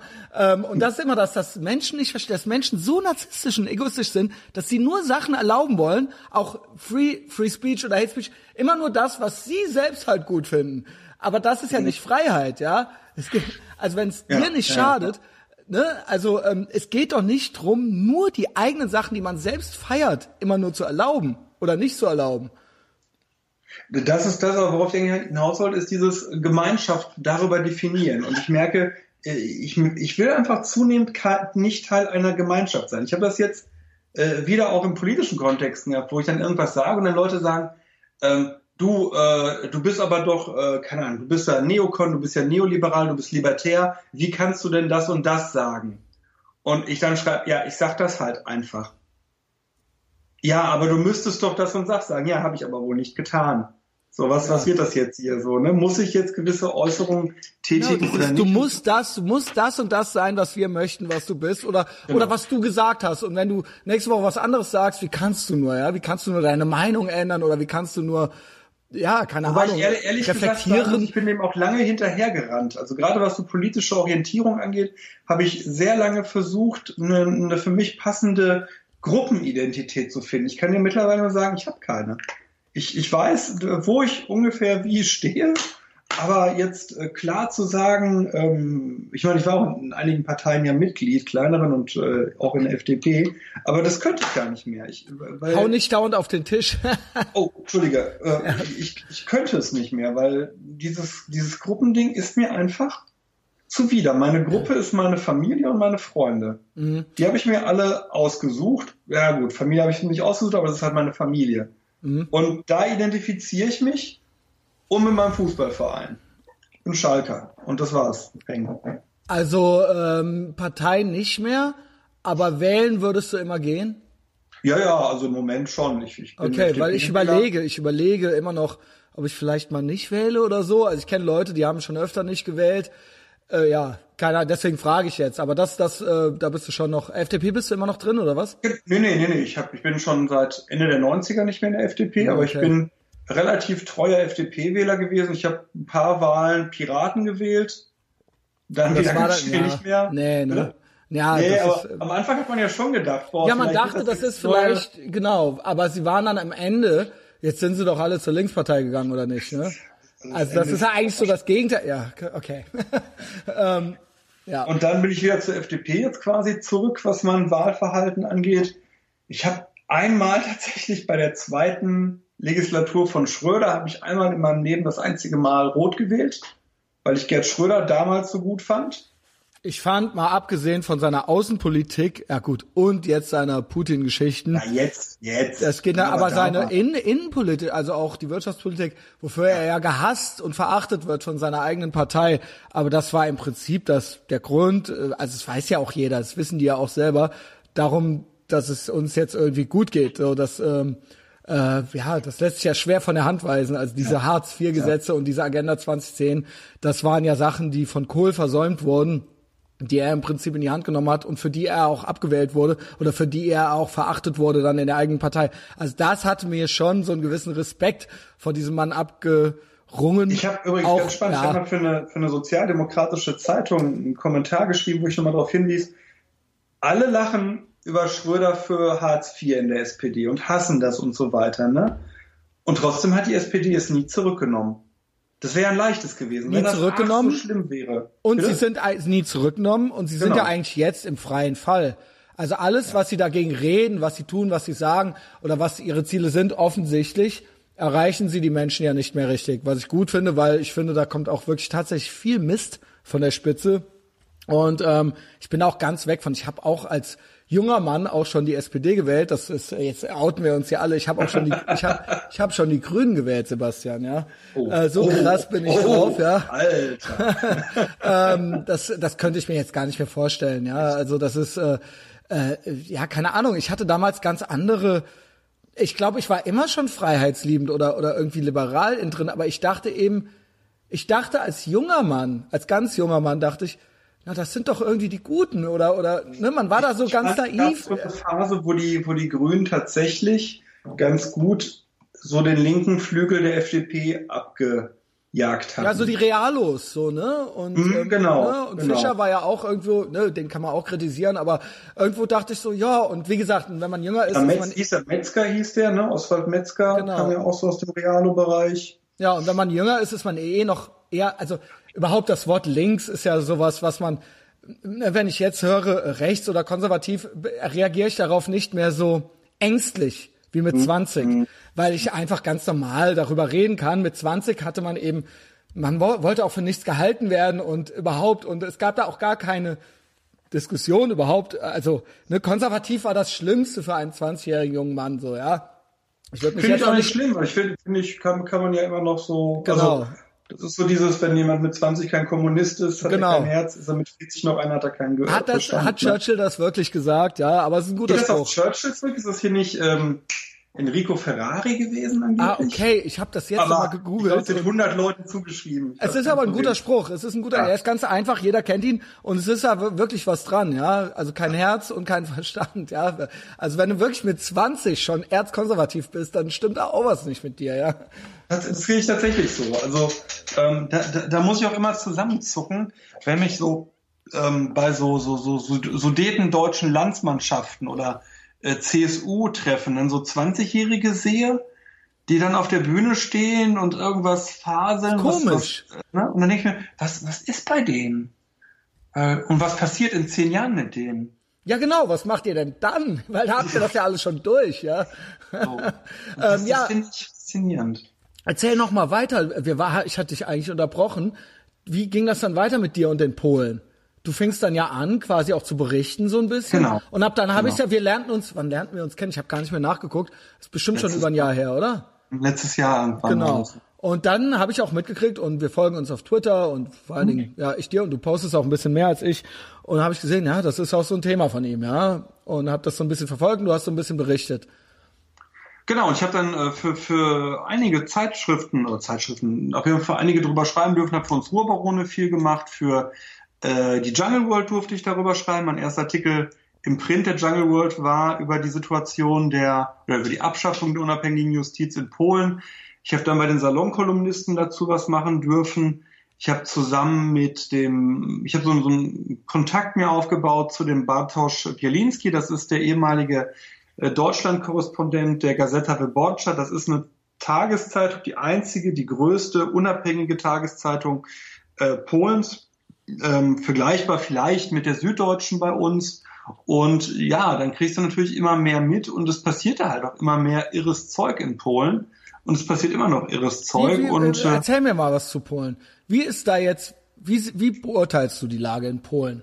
Polen hat keine unabhängige Justiz mehr. Das ist erstmal der Anfang. Das kann man relativ klar sagen. Nicht nach unseren Standards. Es gibt keine unabhängige höchste Richterbarkeit, sondern das Verfassungsgericht wird de facto von der Regierung ignoriert in dem, was es immer wieder äh, ausführt. Die Richterwahl oder die große Justizreform wurde zwar verhindert, aber die ähm, die Amtsrichter, die werden letztlich alle le- von über, über Eck zwar, aber von politischen Institutionen eingesetzt, so dass letztlich sichergestellt ist, dass äh, die, die Richter nicht mehr unabhängig sind äh, in Gänze von der Politik. So.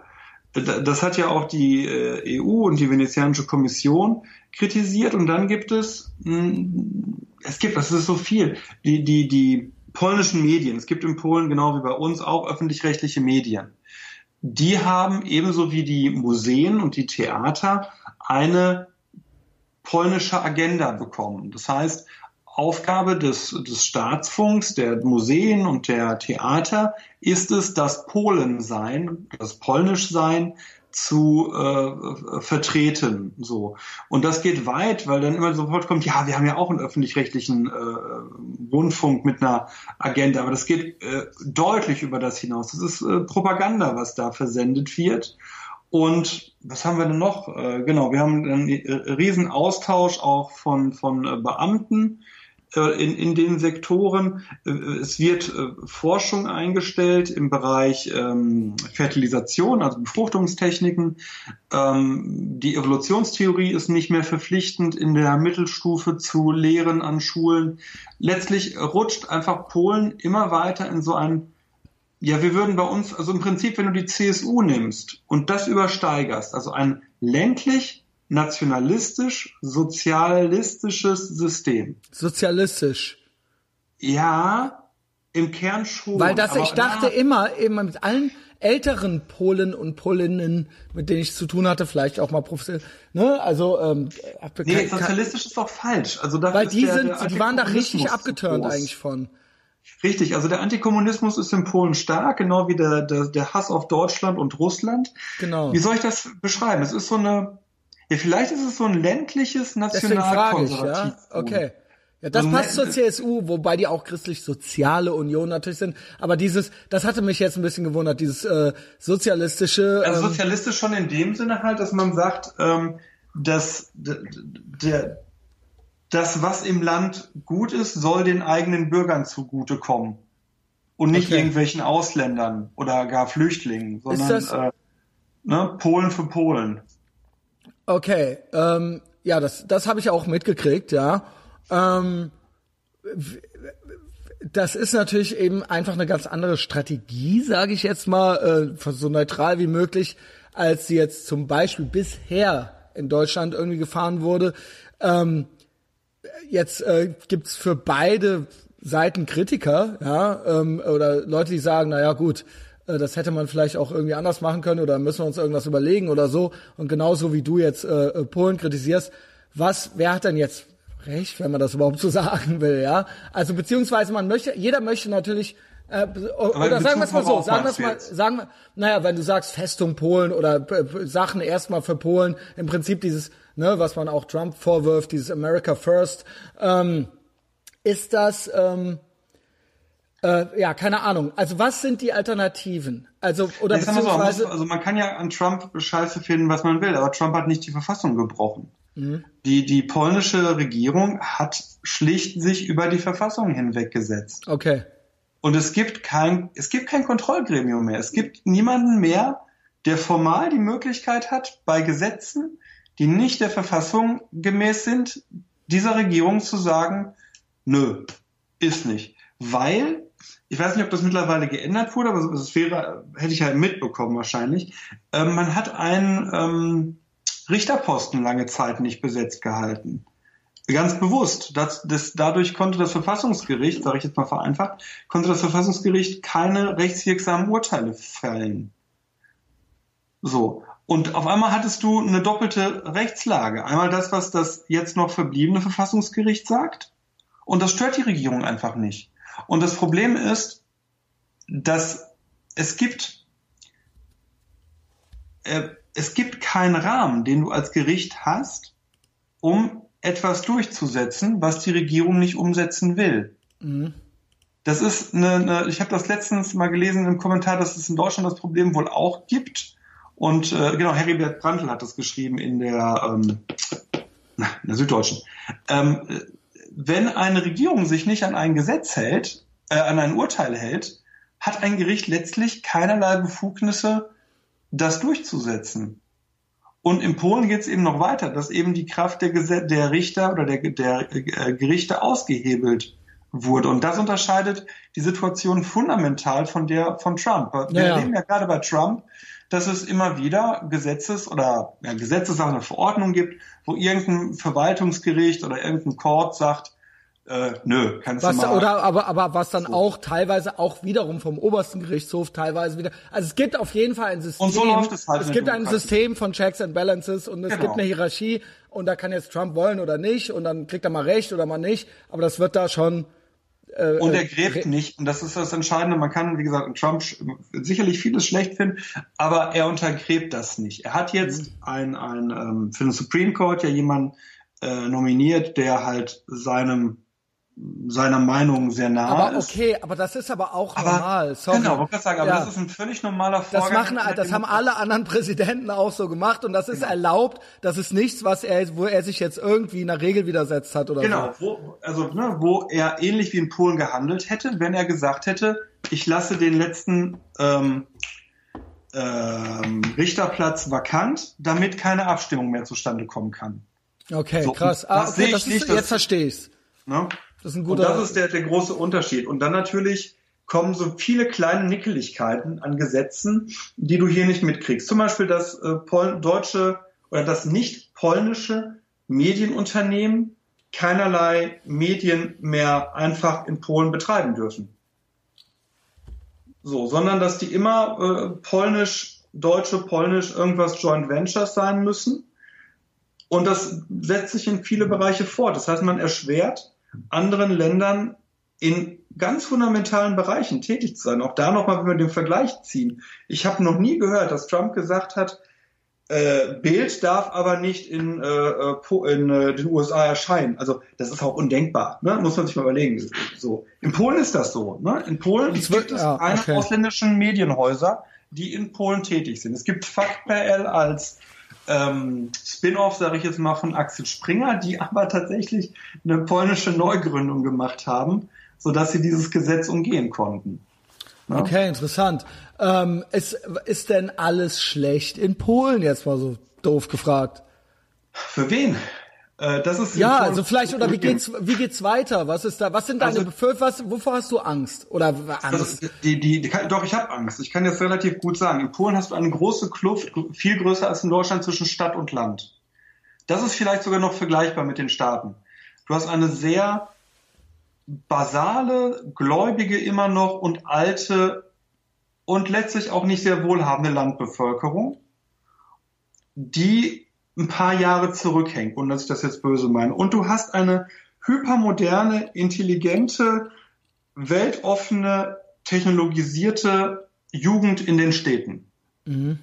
Und Peace hat nicht die Städte. Das muss man immer verstehen. Peace hat das Land und das Land hat Peace auch über die katholische Schiene. Und die Angst, die ich tatsächlich habe, ist, dass Polen in einen ganz dumpfen Nationalismus äh, immer weiter reinrutscht und dass Andersdenkende äh, verfolgt werden. Wir haben das im Bereich der äh, antisemitischen, der äh, homosexuellen feindlichen Straftaten in Polen. Das steigt an. Ähm, da hat Peace auch lange, gerade was die antisemitischen Sachen angeht, sich sehr lange geziert, das überhaupt auch nur zur Kenntnis zu nehmen.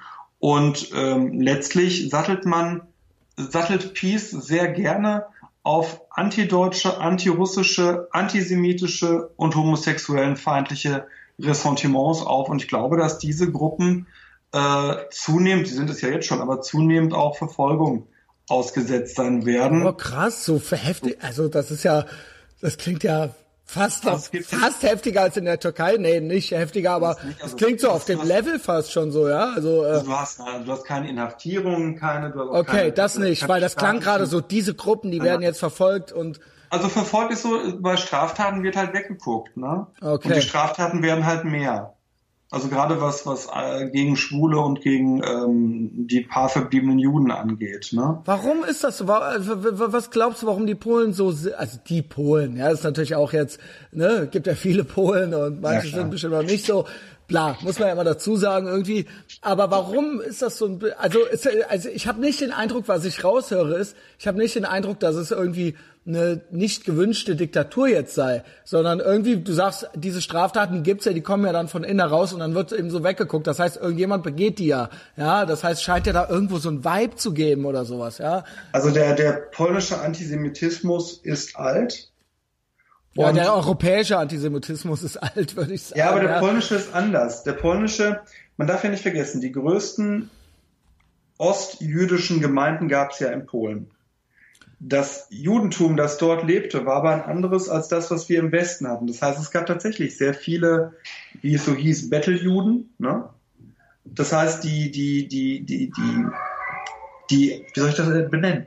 Das Othering, also die Abgesondertheit dieser Gruppen war in Polen oder war in Galizien damals größer, als wir das vielleicht im Westen äh, erlebt haben. Das ist in der Tat so, weil das habe ich äh, teilweise auch im äh, Gespräch mit dem Frankovic äh, erfahren, dass ja hier die äh, äh, Juden im Prinzip Deutsche waren eigentlich. Ja, und genau. dass das ein, äh, dadurch eben unter, unter Umständen auch, also nicht nur unter Umständen, unter anderem auch einer der größten Schocks überhaupt war. Die waren ja im Ersten Weltkrieg, haben die ja Seite an Seite gekämpft und äh, das war ja eine Community und die wollten sich ja assimilieren sogar. Sie ich, hab, ich lese Stefan Zweig im Moment, Erinnerung eines Europäers, der ja selber äh, Jude war in, in äh, Wien ja, Also das war, die haben, die haben gar nicht, äh, das war für die eigentlich gar kein Thema, ja. Also die, die und das war halt in, in, in Osteuropa anders. Du hattest da ja auch nochmal diese, oh, sag mal, wie sind die Ashkenazi-Juden, also ja, die Ashkenazi, sehr ja, genau. die, die sehr untereinander dann auch verwoben waren. Aber das ist nur ein Teil des spezifischen Polnischen. Du hast dann eine sehr starke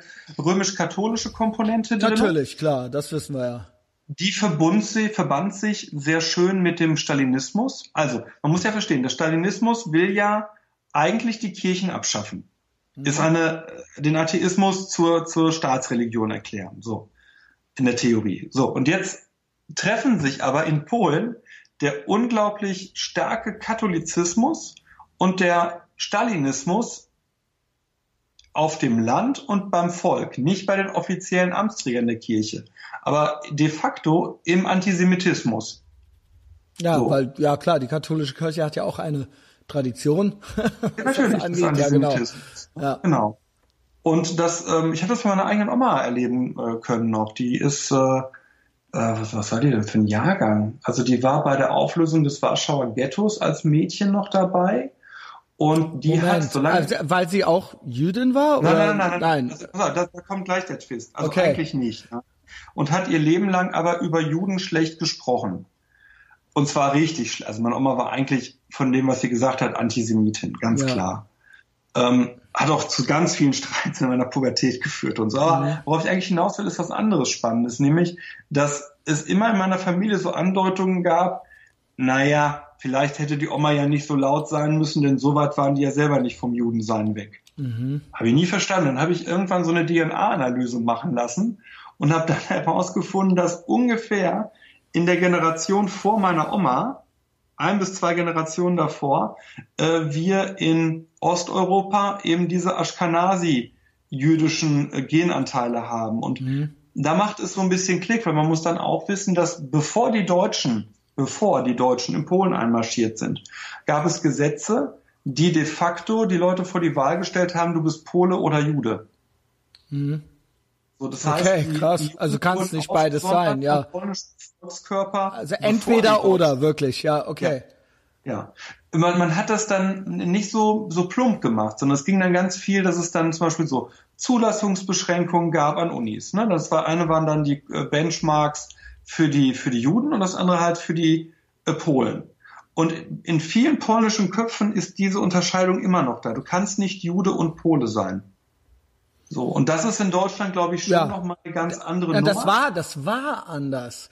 Bis die Deutschen natürlich gesagt haben, nein, wir vernichten euch jetzt alle, ja. Und dann haben natürlich jetzt sehen, dass die Juden natürlich anders, ja. Die sehen sich jetzt auch als Juden, aber bis dahin äh, war es, wie ich es jetzt verstanden habe, ne, jeder, auch da wieder, da gibt es bestimmt verschiedene Schattierungen oder Graustufen noch, aber war es so, dass auch viele es eben gar nicht glauben konnten, weil sie sich in erster Linie erstmal auch als Deutsche gesehen okay. haben, ja, und ähm, gedacht haben, und wie gesagt, nicht integriert, sondern assimiliert haben. Also wirklich so, sie wollten das auch sein, ja, und auch dafür ähm, äh, wahrgenommen werden. Und äh, das ist eben das, ja, da ist er natürlich äh, ähm, äh, ein Riss das durchgegangen. Stefan Zweig ja. ganz schön, er hat Theodor Herzl kennengelernt und dann trifft er auf irgendeinem dieser Kongresse das erste Mal osteuropäische Juden und kriegt dann erstmal mit, dass er zu seinem religiösen Judensein überhaupt gar keinen Bezug hat, sondern mhm. er war halt Jude, weil er halt Jude war.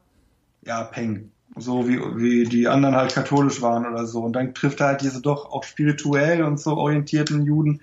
Ähm, ja, lange Rede, kurz Sinn. Ich glaube, dass Polen einen ganz spezifischen Antisemitismus hat, dass der eine sehr lange Tradition hat und dass der auch nicht vermischt werden sollte mit dem, also es ist jetzt nicht so, wie gerne Polen täten, dass die Deutschen Antisemitismus nach Polen gebracht haben. Das stimmt nicht. So, Ja. der war da und der ist immer noch da. Und deswegen finde ich auch diese Debatte, die die polnische Regierung vom Zaun gebrochen hat, so unehrenhaft, die ja jetzt weltweit gegen Leute vorgehen, die von polnischen äh, Todeslagern oder polnischen Konzentrationslagern sprechen.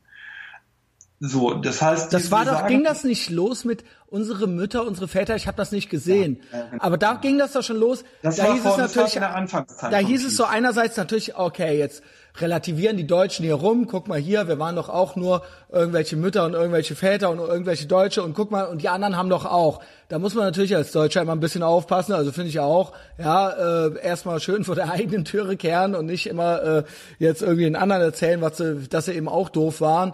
Äh, es ist ein schwieriges Thema, aber da kam das mal auf, glaube ich, diese Debatte. Genau, da ging es aber noch nicht um, um die Todeslage oder die Konzentrationslage, sondern dann ging es um die Frage der äh, polnischen Kollaboration. Genau. Und So, da hieß es auch auch so, das nee, das stimmt ja Thema. alles gar nicht, aber Ge- naja, genau. also äh, Und das ist halt auch wieder dieses, kehrt erstmal vor eurer eigenen Tür.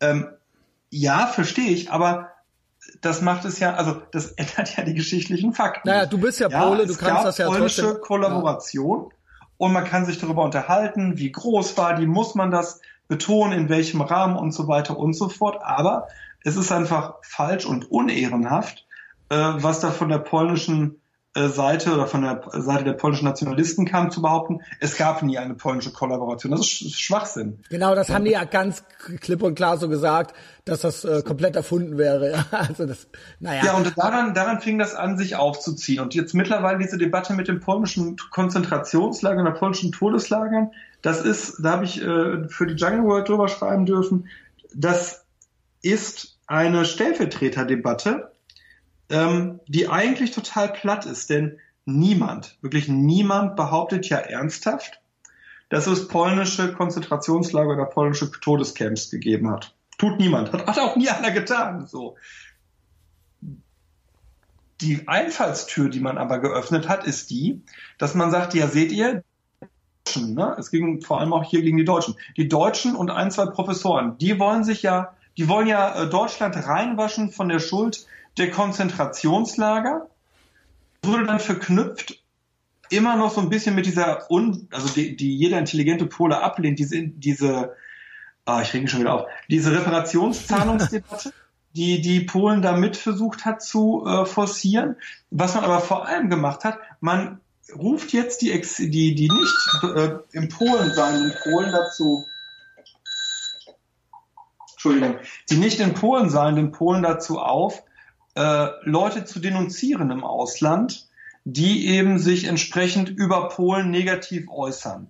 Und dafür hat man dieses Gesetz jetzt und benutzt. dann, und dann, was soll dann mit denen passieren? Also, ja, das ist eine spannende Sache. Das habe ich mit einigen polnischen Journalisten also diskutiert. wow, Eigentlich das ist ja. Wir wissen es nicht. Also aber Leute, das ist ja, das da- ist ja eigentlich Erdogan-Style. Das ja, jetzt schon. Das Spannende ist, es gibt nur nichts, was dann passiert. Also Leute wie ich sollen gemeldet werden. Und es wurde ähm, anerkannt oder es wurde zugegeben, dass die Auslandskorrespondenten aller großen deutschen Blätter in Polen unter besonderer Beobachtung stünden. Was Mhm. das bedeutet, weiß kein Schwanz. Man weiß es einfach nicht. So, man, man weiß, und das ist aber spannend, weil ich da viel mit meiner Frau auch drüber diskutiert habe, dass es ein komisches Gefühl macht. Du weißt ja, irgendwer wird dein, wird meine Sachen dem polnischen Konsulat und der Botschaft gemeldet haben. Das ist ziemlich sicher. ja, es kann auf jeden Irgend- Fall, es ist bestimmt nichts Cooles. So, und du weißt, aber du, du fühlst dich ganz seltsam. Ne? Also meine Frau sagte dann, heißt das, wir können jetzt nicht mehr nach Polen einreisen? Und ich sagte, Naja, dann, ist ja EU. Also, ich glaub, ja, ja, aber du, aber du merkst, du fängst an, es macht was mit dir. ja. Du fragst dich halt, ne, wer kriegt das mit? Was machen die damit? Kann die Familie jetzt Ärger kriegen, so, ne, in Polen? Ähm, wird das zurückverfolgt? Ist immer ne? komisch, wenn jemand so eine Akte über einen anlegt. Ja. Also ich hatte das im Kleinen, im Kleinen vor zwei Wochen. Da haben äh, auch irgendwelche Leute dann Screenshots von mir gemacht und haben das in Deutsch mich nicht voll reingepostet und so weiter. Und dann wurde auch so, mir wurde dann berichtet, dass so eine Akte, also ist dann jetzt auch erstmal nichts passiert, aber es war so, Christian, nur dass du weißt, da wird, da wird jetzt über dich, das wird jetzt so gesammelt so. Und ähm, ja, Polen ist, äh, das ist, glaube ich, wahrscheinlich noch ein unangenehmeres Gefühl. Ich wollte nur sagen, ähm, ich, ich weiß, wie sich das anfühlt, im Kleinen halt. Äh, Das- das ist halt Unangenehme Mikro- ist zu wissen, ja, es ist halt zu wissen, so, okay, genau, genau, genau, genau. Äh, ja, Und stell ich habe ja, ich, ich habe eine Zeit lang ähm, habe ich hier zum Konsulat relativ guten Kontakt gehabt und wir wurden auch eingeladen zu Vernissagen und so weiter und so fort. Und auf einmal, als die ersten Artikel kamen, von mir war auf einmal null. Null. Tatsächlich null. Okay. So, und also. dann, dann rallst du natürlich, dann, dann denkst du dir zuerst, ja, vielleicht haben sie uns vergessen, diesmal einzuladen, müssen ja auch nicht immer jeden einladen und so. Und dann realisierst du aber, wenn nachdem du das zweite, dritte Event mitbekommst, ne, so in der Community, nee, wir werden bewusst nicht eingeladen. Okay, krass. Weißt du, und das, aber das macht ja, was. Ne? Ja, klar. Also ne? ich, ich mache mir jetzt keine Sorgen um. um naja, ich glaube nicht, dass du jetzt da einreist und dann direkt ins Loch geschmissen wirst. Aber da, es ist, es ist ein komisch oft, und das möchten sie ja anscheinend auch. Sie möchten irgendwie eine komische Stimmung erzeugen und du sollst ja auch komisch vorkommen irgendwie. Und es klappt ja, und, ja und du gehst ja durch, und du gehst ja durch. Habe ich immer, hat jemand in meiner Familie mal was gemacht, was man vielleicht jetzt rauswühlen und vorwerfen könnte? Ja. Und ich sag dir, jeder wird in seiner Familie jemanden finden, der irgendwas gemacht hat, was nicht hundertprozentig allen Vorgaben entsprochen hat. Bestimmt. So. Oder ist, du, ja. du weißt es noch nicht mal und fragst dich, könnte es sein, das. Also ich will das jetzt auch nicht zu hoch hängen, aber ich hab, wir haben da gemerkt, zwei, drei Tage lang, es hat was äh, gemacht. Und ähm, was auch nochmal so eine Sache war, wo du auch merkst, wie genau hingeschaut wird. Ähm, ich hatte mich auch ein Sender, den ich nie so klar, also Arte, ne, ist so ein Sender für mich, den gibt es. Punkt aber jetzt nichts Großes. So. Ich fand, die haben sich ein paar Mal ganz schwer in die Nesseln gesetzt mit ja. der äh, Antisemitismus-Doku oder also das war und danach war ich, ich, ich gucke eh schon länger kein Fernsehen mehr, nicht weil ich so ein elitärer toller Typ bin. Ich habe ja einfach tatsächlich keinen Fernsehanschluss, ich habe ein Gerät oder gucke ich halt übers Internet Sachen und ähm, früher genoss ich Arte, als man noch aufs Fernsehen angewiesen war und es noch kein Netflix war, gab und dann war das eben sowas, da kam dann auch schon mal was anderes. Aber jetzt so die letzten Jahre ist mir so richtig bewusst geworden. Also erstens öffentlich-rechtliche bin ich auch echt fast, bin ich fast schon so, bin ich fast schon wie so ein Lügenpressetyp unterwegs, so, ja. Okay. Also gibt's, nee, ohne Scheiß, gibt's ganz viele Sachen, die mich stören, von der Tagesschau bis über auch äh, diverse Antisemitismus-Dokus, Berichte über Israel und so weiter, wo ich denk, denke so, oh, ne, also äh, das brauche ich eigentlich nicht mehr. Äh, und dann äh, Arte hat sich auch, an, ich glaube zweimal, ganz krass, die hatten diese Wasser-Doku, ne? Das war Arte. Genau, und da habe ich gedacht so, ja, schön und gut, dass ihr euch so was so, äh, so ein bisschen so ein elitäres, kulturelles immer auf die Fahnen schreibt, aber dann im Prinzip dann äh, so eine Agenda, also das ist ja dann eigentlich quasi schon mit Kalkül, denke ich, also sowas passiert nicht per Zufall, ähm, fahrt und dann war ich eigentlich nicht nur froh, dass ich es nicht mehr gucken kann, sondern äh, habe ich eigentlich auch beschlossen, dass ich es nicht mehr brauche in Zukunft. Aber du das sagst auch von, für mich ja. bei Arte, das ist ja diese deutsch-französische Sache. Und für die Polen hat Frankreich war immer Leitnation, hatte immer eine viel größere Bedeutung gehabt. Und dann war ich mal bei Arte zu Verschwörungstheorien eine ganz andere Thematik und dann fragt mich die Journalistin, willst du auch was zu Smolensk, äh, Smolensk sagen, also dem, ne, dem äh, Absturz damals, äh, bei dem dann der ähm, ähm, der André Kaczynski verstorben ist und ein Teil des, des Parlaments und so. Und ich dachte, ja, meinetwegen können wir was machen zu den Verschwörungstheorien. Und das ist nachts irgendwann um Hasse nicht gesehen auf Französisch gelaufen und in Polen dann äh, mit polnischen Untertiteln. Und da wurde ich auf einmal aus dem Nichts tatsächlich beschimpft. Wo ich dachte, guck mal, das ist, die Leute sind sehr empfindlich geworden. Und ich sehe bei vielen jungen Polen, so den Gang ins Unpolitische. Ne? Man macht dann ganz viel so äh, Lifestyle, Fashion und so weiter und versucht sich, es gibt auch so einen ganz neuen Typ von Medienschaffenden da, man, man ist bewusst entpolitisiert, weil man will sich nicht mit den Leuten verscherzen, weil man weiß ja nicht, wo es hingeht. Ne? Mhm. Gleich, vielleicht dazu noch ein letzter Satz. Und gleichzeitig hast du eine unglaubliche Abwertung all der Leute, die ähm, nicht der Meinung der Regierung entsprechen. Die werden auch von der Regierung in einer Art und Weise abgewertet, wo es bei uns, also wo das, was die CSU jetzt gemacht hat, ein Witz gegen ist. So, mhm. ne? ähm, da, du musst dir vorstellen, es sind ähm, Hunderttausende Polen auf der Straße gegen das ähm, avisierte Abtreibungsgesetz und die werden dann einfach alle als Lumpen und Verbrecher beschimpft. Weil Polen einfach, es, es hat eine religiöse Komponente eigentlich auch, ne? Ja, das ist erzkatholisch, oder? Also genau, das Spannende ist nur, dass das hat Peace unterschätzt. Das Abtreibungsrecht, das eines der liberalsten Europas ist, Auf das waren die Polen immer stolz. Und da hat Pies sich völlig verschätzt, wie sehr der pro-katholische Arm okay. tatsächlich ist, weil selbst aus der katholischen Kirche, wo man es ja nun wirklich nicht vermuten würde, äh, auch Stimmen kamen, die sagten, nee, lasst mal das Abtreibungsrecht äh, so wie es ist. Also die Regelung. Wie gesagt, selbst in Irland wurde es ja jetzt quasi, äh, ne, das war ja auch schon so ein Ding, irgendwie ja. so ein, ja. Wobei, ne, in Polen war das seit kommunistischen Zeiten war das Abtreibungsrecht so, wenn eine Frau Nachteile durch eine Geburt zu erwarten hätte, könnte sie abtreiben. Und das wurde immer völlig liberal ausgelegt. Also keine Einzelfallkommission oder sonst was, sondern wenn die Frau sagte, das würde jetzt mal mir zum Nachteil sein, dann wurde, wird da auch nicht geprüft, dann darf die abtreiben, fertig. Mhm. Und das wollte Peace halt komplett zurückschrauben. Da sind sie gescheitert und haben aber da auch die in den Demos, ähm, also dann so Sachen gesagt wie wir, also auf Peace bezogen, wir sind die Menschen erster Klasse. So, mit Blick dann auf die anderen Polen, die dann, ja, was sind die denn dann? Ne? Und dann gab es dann von den Gegendemonstranten, ich habe oben auch einen dieser Taschen, steht dann drauf, ähm, zweite Art, ne? also dass die, die so selbstironisch, wir sind eben die Bürger zweiter Klasse und so. Da, da wird noch viel passieren. Das wird, das hat natürlich viel auch zu tun mit, mit Russland, mit der Russlandpolitik. Mhm. Ähm, und mit dem, was die EU machen wird. Und das ja, ist für mich, ja. die, ich bin in den letzten Jahren immer und immer enttäuschter von dem, was die EU macht. Ich auch. Ich auch. Ey, pass ja. auf, Sebastian. Ich war, man, man muss ja immer aufpassen, dass man nicht so ein Spinner, so, so, so ein komischer EU-Feind wird oder so. Mhm. Aber ich hatte das jetzt auch mehrmals und ich war richtig enttäuscht wegen mehreren Sachen. Und ich habe gesagt, ja, sorry Leute, ich habe das in zwei, vor zwei, drei Podcasts, äh, habe ich zum ersten Mal klipp und klar ausgesprochen, habe gesagt, so wie das jetzt ist, also so möchte ich das eigentlich ja. auch nicht haben, ja. Und äh, dann kann ich das verstehen, dass eine gewisse Verdrossensein, äh, Verdrossenheit eintritt. Und äh, ich habe mich das einfach mal getraut und ich dachte, oh Gott, jetzt geht's los. Jetzt wirst du hier als äh, der, was weiß ich, äh, EU-Feind und was weiß ich, äh, Reichsbürger-Pegida-Typ irgendwie so. Aber das haben, nee, das haben doch viele verstanden, weil ähm, also angefangen auch mit dieser jetzt auch ne, alles Mögliche, diese Solidarität mit dem Iran jetzt auf einmal und so weiter. Ne, das sind alles Sachen, äh, wo ich einfach wo ich einfach gar nicht mehr mitgehen kann und auch eben dieses auch auch ganz viel außenpolitisch auch ne und äh, gegen Israel und nicht äh, ja. Jerusalem anerkennen und nicht ähm, äh, und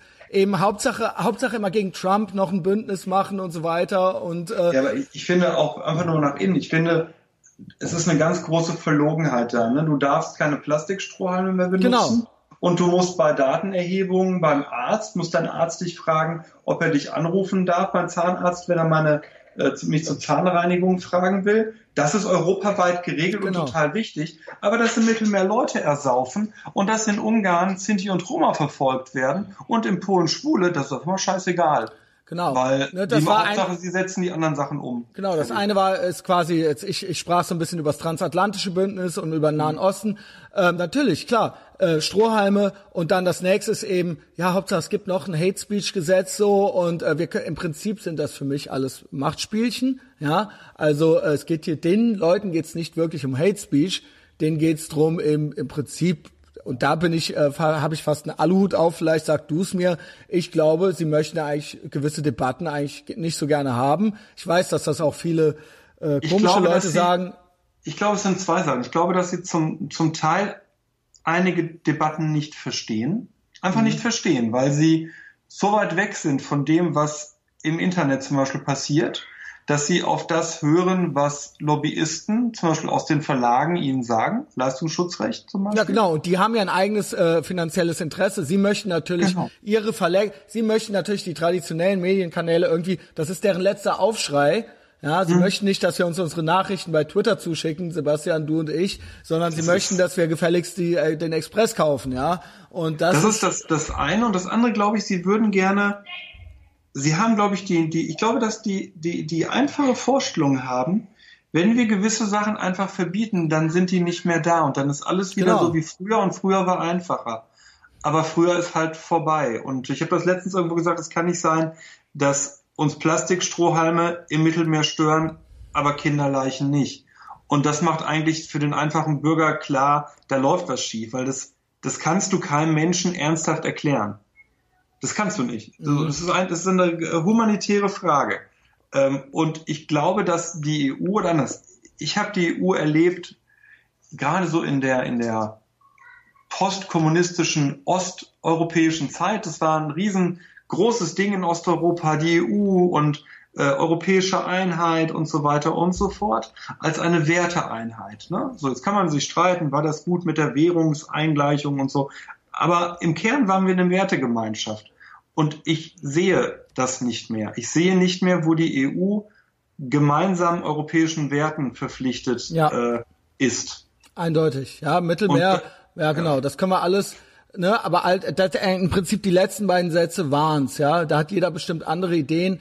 Das Mittelmeer ist ein Riesenthema, ja, und da gibt's verschiedene, die unterschiedlichsten Ansätze. Da gibt's eben äh, sehr, ähm, ja, konservative, sehr liberale Ansätze, aber das ist auf jeden Fall ein Thema.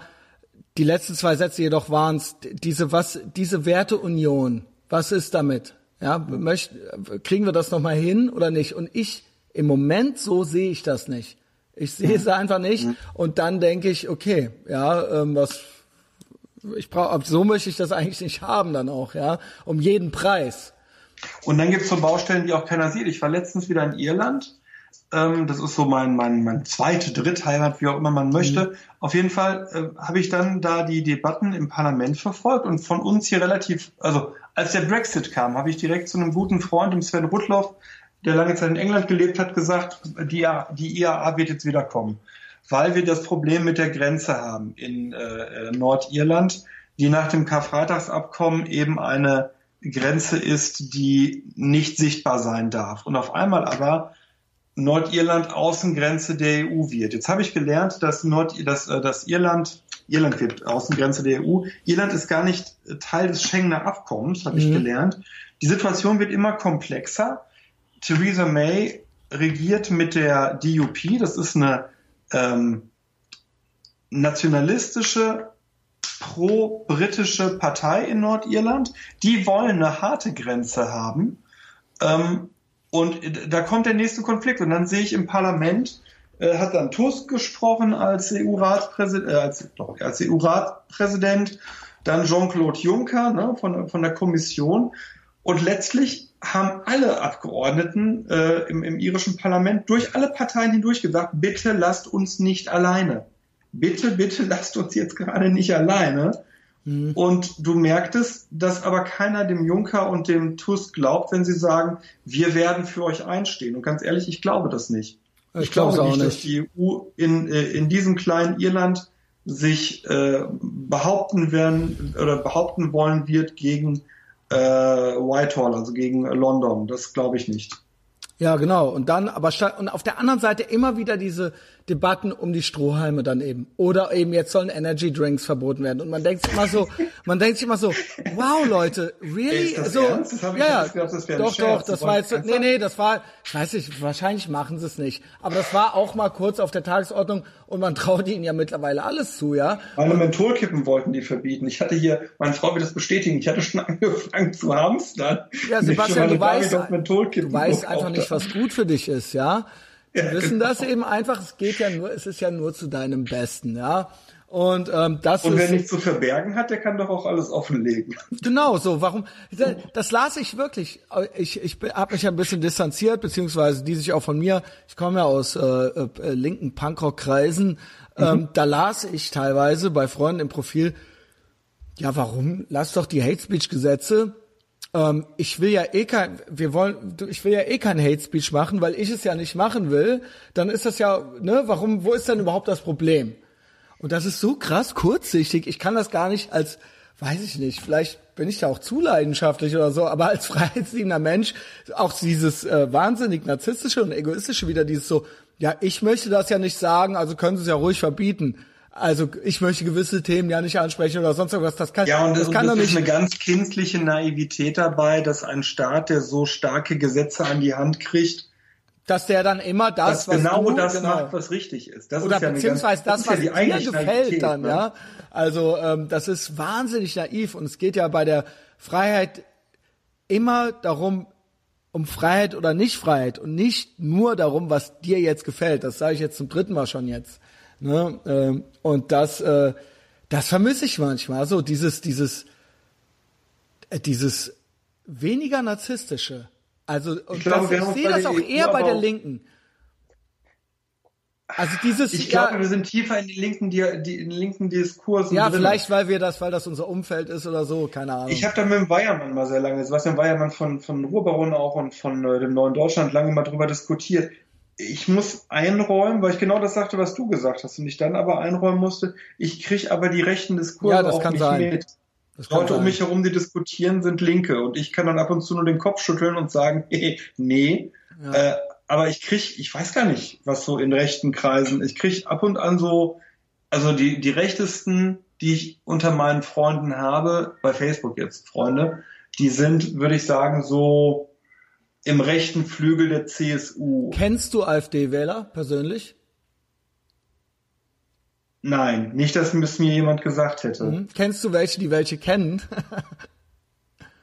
mir wurde mal gesagt, ich kenne einen und so. Also so. Das Ich ist, also mir ist, mir wurde gesagt äh, von äh, äh, zwei Leuten, mir wurde von jemandem, ja egal, ich will jetzt gar nicht vielleicht, also Also mal so, ich kenne, vielleicht mal so, ich kenne beruflich, kenne ich einige AfD-Wähler. Okay. Mhm. Beruflich. Im Rahmen meiner gutachterlichen Tätigkeit. Da habe ich auch Nazis kennengelernt in meiner Tätigkeit. In meinem privaten Umfeld habe ich keine AfD. glaubst du auch, dass es keinen gibt oder glaubst du, die haben sich, das ist jetzt rein hypothetisch, oder glaubst du, die outen sich nicht? Weil 13 Prozent, vielleicht kennt man ja doch einen. Das ist jetzt wirklich rein, ich, ich finde es interessant, den Gedanken so, ja. Also mir fallen Es einige. ist ja wie wenn man sagen würde, ich kenne keine Schwulen oder sowas, weil das sind irgendwie 11 Prozent der Menschheit oder äh, da und da äh, beim Bund gibt's keine oder im, in, im Sport gibt's keine. Das kann ja statistisch eigentlich schon nicht stimmen. Ja, also statistisch gesehen müsste man ja sagen, pass auf, Sebastian, du kennst, was weiß ich, 1000 oder du kennst 5000 Menschen, müssen ja welche dabei sein eigentlich. Ja, jetzt habe ich mir die Frage eigentlich schon selbst beantwortet. Wenn ne? ja gut, wenn es gleichmäßig verteilt Äh, ist. natürlich ist keine- ich, ist das keine Bei, Homosexualität glaube ich, dass es gleichmäßiger verteilt ist als bei politischer Präferenz. Ja, genau, es ist ja keine randomisierte Stichprobe in dem Genau. Sinne. Du suchst dir ja Genau. deine eigenen, ne, das Genau. ist ja schon eine vorselektierte Gruppe. Also Ja. mir fallen gerade so, wenn ich drüber nachdenke, glaube ich, fallen mir zwei, drei Bekannte ein. Hast du schon mal drüber geredet? Über, hast du schon mal Ja. persönlich Pro und Contra abgewägt und was passieren müsste, damit die wählbar wären? Oder gibt Mich? es, na, nee, generell, nicht für dich, sondern, dass du sagen würdest, ich könnte mit jemandem befreundet sein, der die wählt. Ich, ich würde sie zwar nicht wählen, aber das und das müsste für mich passieren, wo ich sagen würde, okay, ich würde zwar auch nicht die CDU wählen oder ich würde zwar auch nicht die Grünen wählen, aber trotzdem könnte ich mit jemandem befreundet sein, der die Grünen wählt oder die CDU wählt. Und insofern, was müsste bei der AfD passieren, dass du quasi offen sagen könntest, ja, das sind meine Freunde, die wählen die, ich wähle sie nicht, aber das ist okay für mich. Nee, anders. Ich, nee. Ich glaube nicht, dass ich jemand sagen könnte bei der AfD, das ist für mich okay, dass man. die Vielleicht wählt. geht's auch gar glaube, nicht, ja, kann sein. Ja, aber ich glaube, was ich sagen könnte, ist, das ist mein Freund und der wählt AfD und der bleibt mein Freund. Das, das könntest du dir vorstellen? Das kann ich mir Okay. vorstellen, ja. Also auch wenn jemand jetzt nicht von Anfang an, sondern wenn jemand sagt, du pass auf, Sebastian, ich muss dir was sagen, ähm, ich habe mich aus den und den Gründen dafür entschieden und ähm, okay, wenn du mich jetzt äh, löschst bei Facebook und mich nicht mehr magst, dann verstehe ich das, aber dann würdest du sagen, nee, okay, du hast mir das erklärt, ja, ich finde das nicht in Ordnung, aber ähm, Also wenn ich überlege, aus meinem engsten Freundeskreis, ich hab, wenn ich meinen allerengsten Freundeskreis nehme, dann sind das vielleicht, mein engster Freundeskreis werden wahrscheinlich so um die zehn Personen sein. Wenn jeder, wenn irgendwer von denen mir sagen würde, du, ich habe in der letzten Wahl AfD gewählt, dann wäre das so. hm, okay, gut. Dann könnte, also dann, dann, weil ich mir denken würde, das sind Leute, die kenne ich teilweise jetzt seit, ja, seit echt, boah, werde ich alt, seit 34 Jahren Ja. ähm, weil die einmal Scheiße gebaut haben, breche ich keine Freundschaft ab. Wenn die aber eine Meinung vertreten würden, fortgesetzt, die zu der AfD passen würde, dann würde ich den Kontakt wahrscheinlich einschränken Ja, und schließe es könnte ja, ab. es könnte ja Umstände, ich hörte, ich hörte tatsächlich von äh, äh, Homosexuellen oder Schwulen, ja, äh, die mir gesagt, ne, also zum Beispiel, ich sag's mal so, ich habe nächste Woche äh, David Berger zu Gast. Mhm. Ja, äh, der ist ja sehr kontrovers, äh, mit, ich würde sagen, war vermutlich der kontroverseste Gast, den ich hier habe. Er ist schon zum zweiten Mal da. Erster Podcast gefiel mir gut. Ich bin gespannt, was passiert. Ähm, er hat sich dann irgendwann dazu bekannt, ja, und es ist auch bei ihm nicht schwer zu erraten gewesen. Aber er hat eben seine Gründe dafür, weil er sagt, ja, ich gehöre eben einer äh, Minderheit an und ich fühle mich hier äh, in gewissen Kontexten einfach nicht mehr sicher oder repräsentiert. So, dann wäre das, ist das ist eigentlich fast ein Argument, wo ich sagen könnte, okay, äh, ich finde zwar nicht, dass du, dich das, dass du das so machen solltest, wie du es machst, aber das ist, ich kann das irgendwo nachvollziehen, ja, dass du dich irgendwo, ähm, dass das für dich irgendwie so eine Sonderrolle ist. Ja, nur mal so zum Beispiel. Wie gesagt, der kommt nächste Woche Deswegen fiel mir das jetzt gerade ein. Aber meinst du jetzt seine, seine Homosexualität? Ja, genau, ganz klar. Er, nein, er sagt ganz klar, weil ich schwul bin, ähm, gibt es gibt eine Gruppe von Menschen hier, die ähm, äh, sind da gehen da sehr schlecht mit um mit äh, dieser Form der Sexualität und das ist, ähm, die sind da sehr feindlich und ich möchte eigentlich nicht äh, mich mit denen auseinandersetzen müssen und ähm, ich möchte dass das irgendwie geregelt wird und dass da jetzt nicht noch, was weiß ich, äh, äh, eine Million Menschen reinkommen, die äh, Leute am liebsten vom Dach schmeißen würden, äh, die meine Sexualität haben.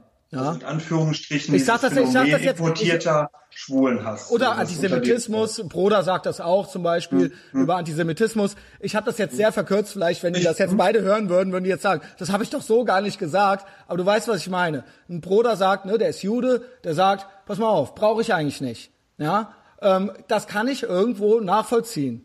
Diese, dass ein Bruder oder ein Berger da sitzt, ob man die jetzt mag oder nicht oder was weiß ich, das sind Argumente, wo ich sagen kann, naja, das ist rein rechnerisch, es ist nicht ganz falsch, was sie sagen, ja. Aber die Frage, aber deine Frage ging ja weiter. Ich weiß nicht, ob ich mit David Berger befreundet sein wollen nee, würde. Das weiß, das ist was ganz anderes. Das ist, da gibt's auch weißt eine menschliche, äh, das wäre nur eine Erklärung, weil du sagtest, ähm, ich, wenn mir jetzt jemand sagen würde, aus fortgesetzten Gründen möchte ich das so machen. Das wäre für mich ein Grund, unabhängig jetzt von seiner Person. Ich wollte dir jetzt nicht den andrehen als Freund. äh, wenn du da keinen Bock drauf hast, scheißegal. Das war, der fiel mir nur ein jetzt, ja, ähm, wo ich sage, das ist was, eine Sexualität oder eine, äh, dass, äh, dass jemand Jude ist. Da könnte ich, wenn jemand das so zu mir sagt, dann habe ich da irgendwo einen anderen, da kann ich sagen, ja gut, das kann, äh, das ist vielleicht ein Sonderfall dann irgendwie so, ja. Also ähm, ich sag mal so, ich glaube, dass, dass einem, dass man dann mehr das Gefühl hat, dass es nicht völlig irrational ist. Mhm. Dass es nicht dieser völlig dumpf irrationale Hass auf Ausländer und auf irgendwelche Eliten. Genau, die haben ein paar, die, da, da ist was. Sie ja, haben persönlichen was, Bezug. Und so. es ist auch nicht, es ist auch nicht erfunden, ja. Es gibt eine Gruppe, die Juden und Schwule weniger mag ja. als andere Gruppen, ja. Das ist eindeutig so. Richtig, sagt nur nichts über den einzelnen Flüchtling. Nee, ne? natürlich ne? nicht, nein. Ja. Das ist halt so der Punkt. Nein, aber ähm, also ne, ich ja, aber ich, ich glaube tatsächlich, wenn jetzt, ich denke gerade so an einen meiner besten Freunde, wenn der jetzt kommen würde und sagen würde, wo, pass auf, ich hatte einfach keinen Bock mehr darauf, wie das in diesem Land läuft, und dann habe ich mir gedacht, äh, ich wähle jetzt mal Protest und ich habe jetzt AfD gewählt, damit äh, die die ganzen äh, Leute da in Berlin sehen, wie das ist. Dann würde Ach, das wäre für dich okay, okay. Nee, dann würde ich glaube ich sagen, das halte ich für ziemlich dumm von dir. Mhm. Ähm, so und äh, würde aber nicht diese Freundschaft daran äh, in dem Moment zerbrechen lassen. Wenn der aber bei jedem Treffen anfangen würde, mir zu erzählen, okay. äh, wie, wie, schlimm diese Islamisierung ist und dass es jetzt keine Gipfelkreuze mehr gibt und so, dann würde ich schon, ich finde, man bricht ja auch Freundschaften, also ich breche Freundschaften selten hart mhm. sondern ich lasse es dann eher ausschleichen. Ist mir auch schon man, passiert, ja. Ne, da geht man nicht mehr hin, wenn man eingeladen ist, man, man, man lädt die anderen nicht ein. Genau. Dann ist auch gut. Ich bin, und ich selbst bin wenn man sich mal so sieht, man, ja, man ich bin nicht der Typ für harte Brüche im Privaten.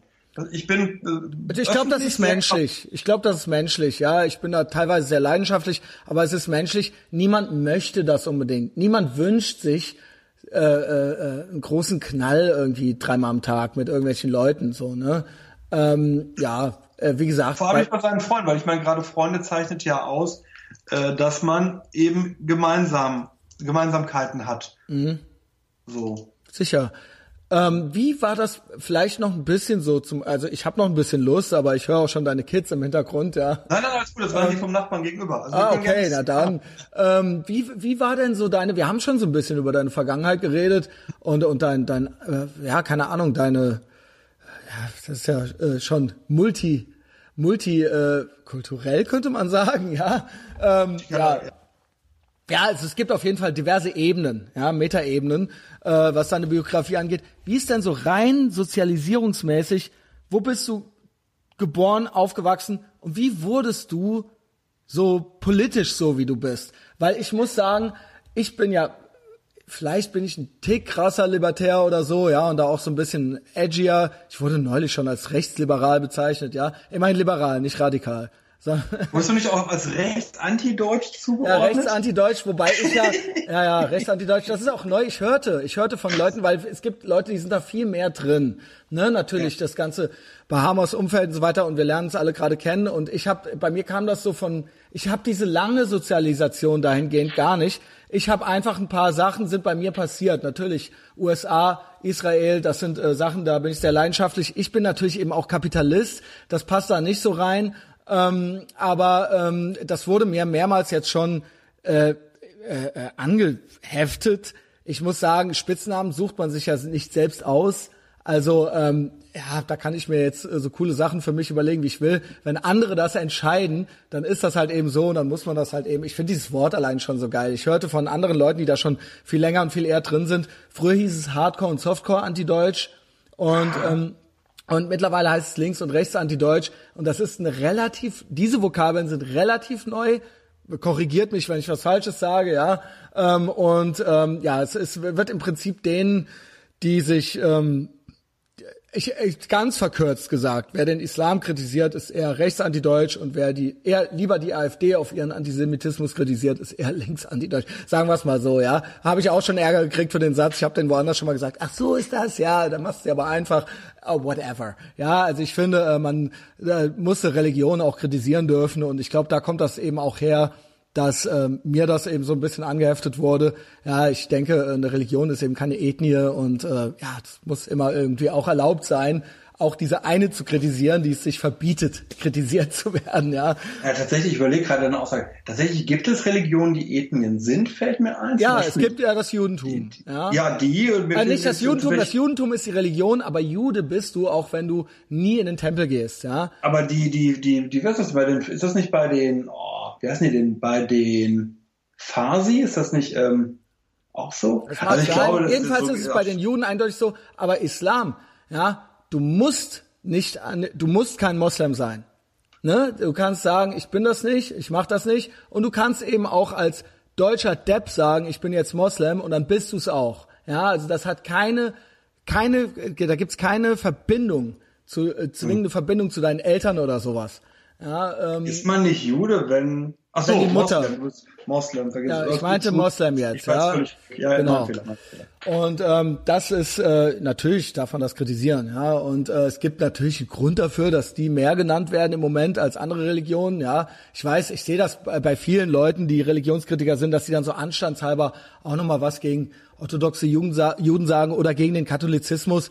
Das ist alles schön und gut, aber das wissen wir alles schon. Ja, wenn ich äh, auf die Domplatte gehe und sage, fick den Papst, dann kriege ich da keinen großen Ärger für. Interessiert keine Sau. Ja, äh, dann rollt vielleicht noch irgendeine Omi mit den Augen. Wenn ich mich vor die DITIB-Moschee stelle und sage, fick Mohammed, dann wird auf jeden Fall was passieren. Und dementsprechend äh, konzentriert sich das eher darauf, ja. Sonst, wenn das andersrum wäre, dann würde ich das genauso andersrum machen, ja. Und deswegen, ähm, ja, die äh, Sachen mit den Christen, das haben wir alles geklärt. Ja, die Kreuzzüge sind vorbei, die Hexenverbrennungen auch. Und, Leider äh, nicht. Also da muss ich sagen, da kriege ich dann doch aus der, ich bin ja doch in der atheistischen, humanistischen Szene sehr verankert. Mhm. Leider ist das nicht überall so. Es gibt Hexenverbrennungen und es gibt Okay. auch Christen, die morden und das ist, leider gibt es das alles noch. Aber ich verstehe, Aber es gibt in eine, du weißt, was ich meine. Es gibt eine signifikante, es gibt, man kann nicht sagen, dass es genau gleich ist. Ja, was, was wir ja auf jeden Fall sowohl im Nahen Osten erleben, Nein, als auch, ich- ja. Ich glaube, der, der, Haupt, der, der Hauptpunkt ist äh, für mich Es wird so relativiert immer, ja. So, ja, die Genau, Christen haben das ja auch, ja, also come on. Ich muss einfach einzelne Sachen als falsch benennen können, genau. ohne die, also ich habe das ja, ich habe das ja in einem anderen Bereich. Wenn ich anfange, ähm, Links- oder Rechtsextreme zu kritisieren, kann, kannst du äh, von drei runterzählen, bis irgendwer kommt und sagt, äh, die anderen aber auch. Du hattest, warst so- du das? Du hattest mal einen richtig geilen Tweet gepostet.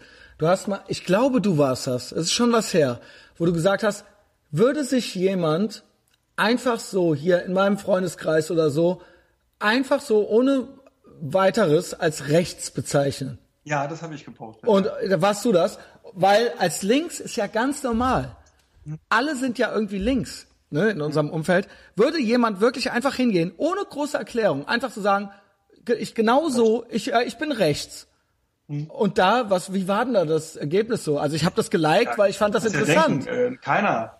Ja. Ne, also vielleicht einer oder zwei von meinen CDU rechts, CDU rechts, also von der, der rechte Bereich in der CDU, aber im Allgemeinen sagt das natürlich niemand, weil rechts synonym ist zu rechtsradikal genau. und rechtsextrem genau. und links eben nicht. Und das ist äh, falsch. Du kannst natürlich auch rechter sein. Ich erinnere mich, wir hatten in der Redaktion damals einen sehr geschätzten Kollegen, ich weiß nicht, ob man das hier äh, hören wird, der Frank, der war nationalliberal und der wird nach Meinung fast aller, die das hier hören, ein Rechter gewesen sein. Das war einer der Demokratie am meisten liebenden Menschen, den ich je kennengelernt habe.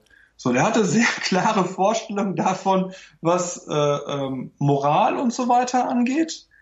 Aber der hätte sich niemals aufgeschwungen, anderen ihr Leben vorzugeben. Ähm, und der, ja, der war. Aber er war für einen Nationalstaat im Prinzip, ja. Fall.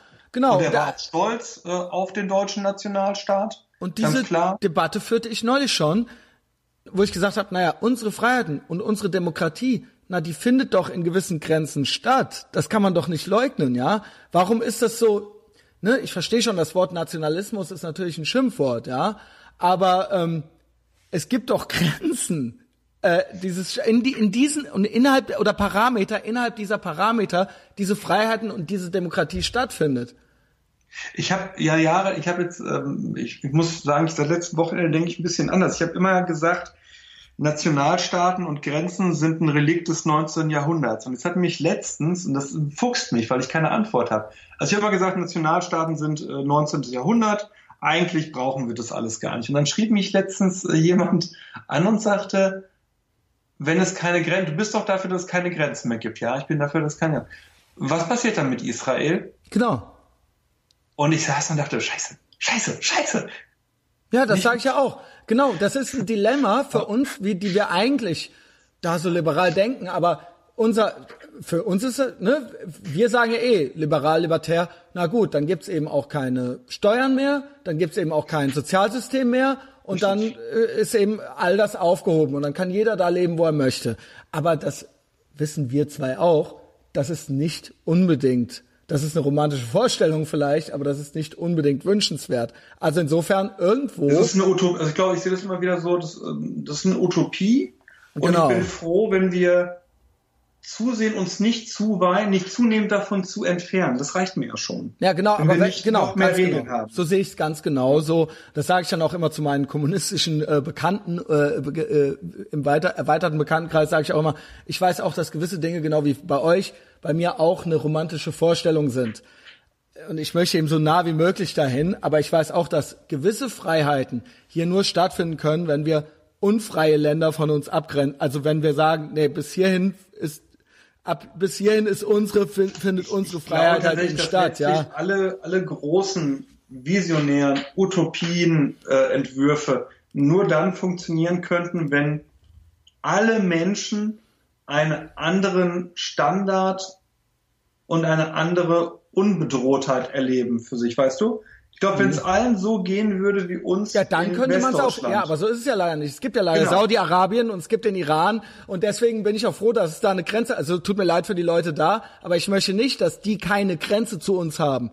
Ganz ehrlich, mhm. ja. Also wie gesagt, das habe ich beim Stopper schon gesagt. Es gibt keine direkte Grenze zum Iran, das weiß ich. Bitte dreht mir jetzt das Wort nicht im Mund rum. Aber ist ja mal egal, es sind ja nur so zwei Be Ich bin froh, dass es da irgendwo, dass diese Länder irgendwo aufhören. Naja, ich bin ja der Meinung, dass man genau diese Länder letztlich oder die Regime dieser Länder letztlich ja bekämpfen und wegbomben Genau, aber das, genau, das geht aber, aber nicht das damit, dass wir jetzt einfach die Grenze aufheben. Richtig, Dadurch sind genau. diese Länder nicht weg, ja? Richtig. Genau. Richtig, richtig. Ach, wir sind uns einig, wie schön ist das? Wie wurdest ja. du so liberal?